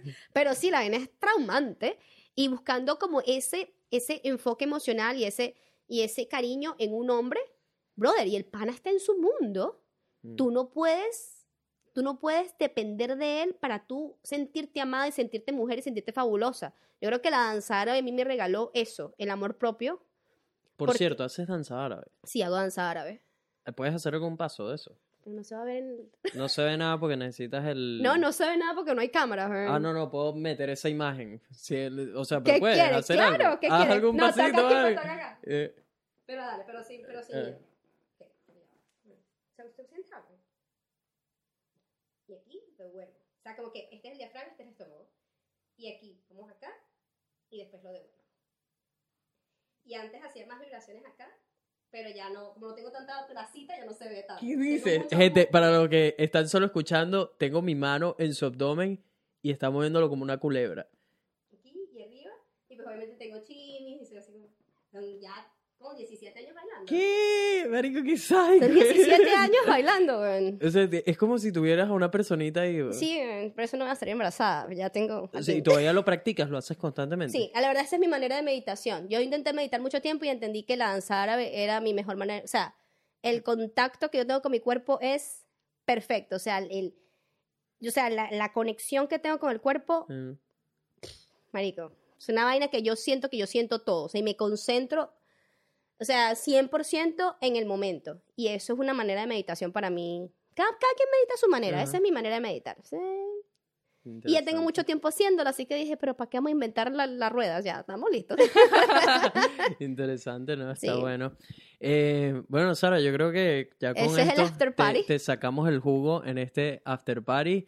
Gracias por haber venido a Vibras, por haber hablado de todo lo que estás haciendo, contar tu historia y tener esa causa bien bonita con el arepaso. Ay, gracias. Mi gente, ya saben, si tienen alguna pregunta o algo, lléguense a sus DMs. Y esto es todo por hoy. Como ya lo saben, esto y mucho más en el próximo episodio de Vibras Podcast. Buenas vibras para todo el mundo. Bye. Chao. ¿Qué tal? co? Me gustó, me gustó, está chévere. Está bueno. ¿no? Está bueno, está bueno. ¿Qué te dije? Estaba súper nervioso.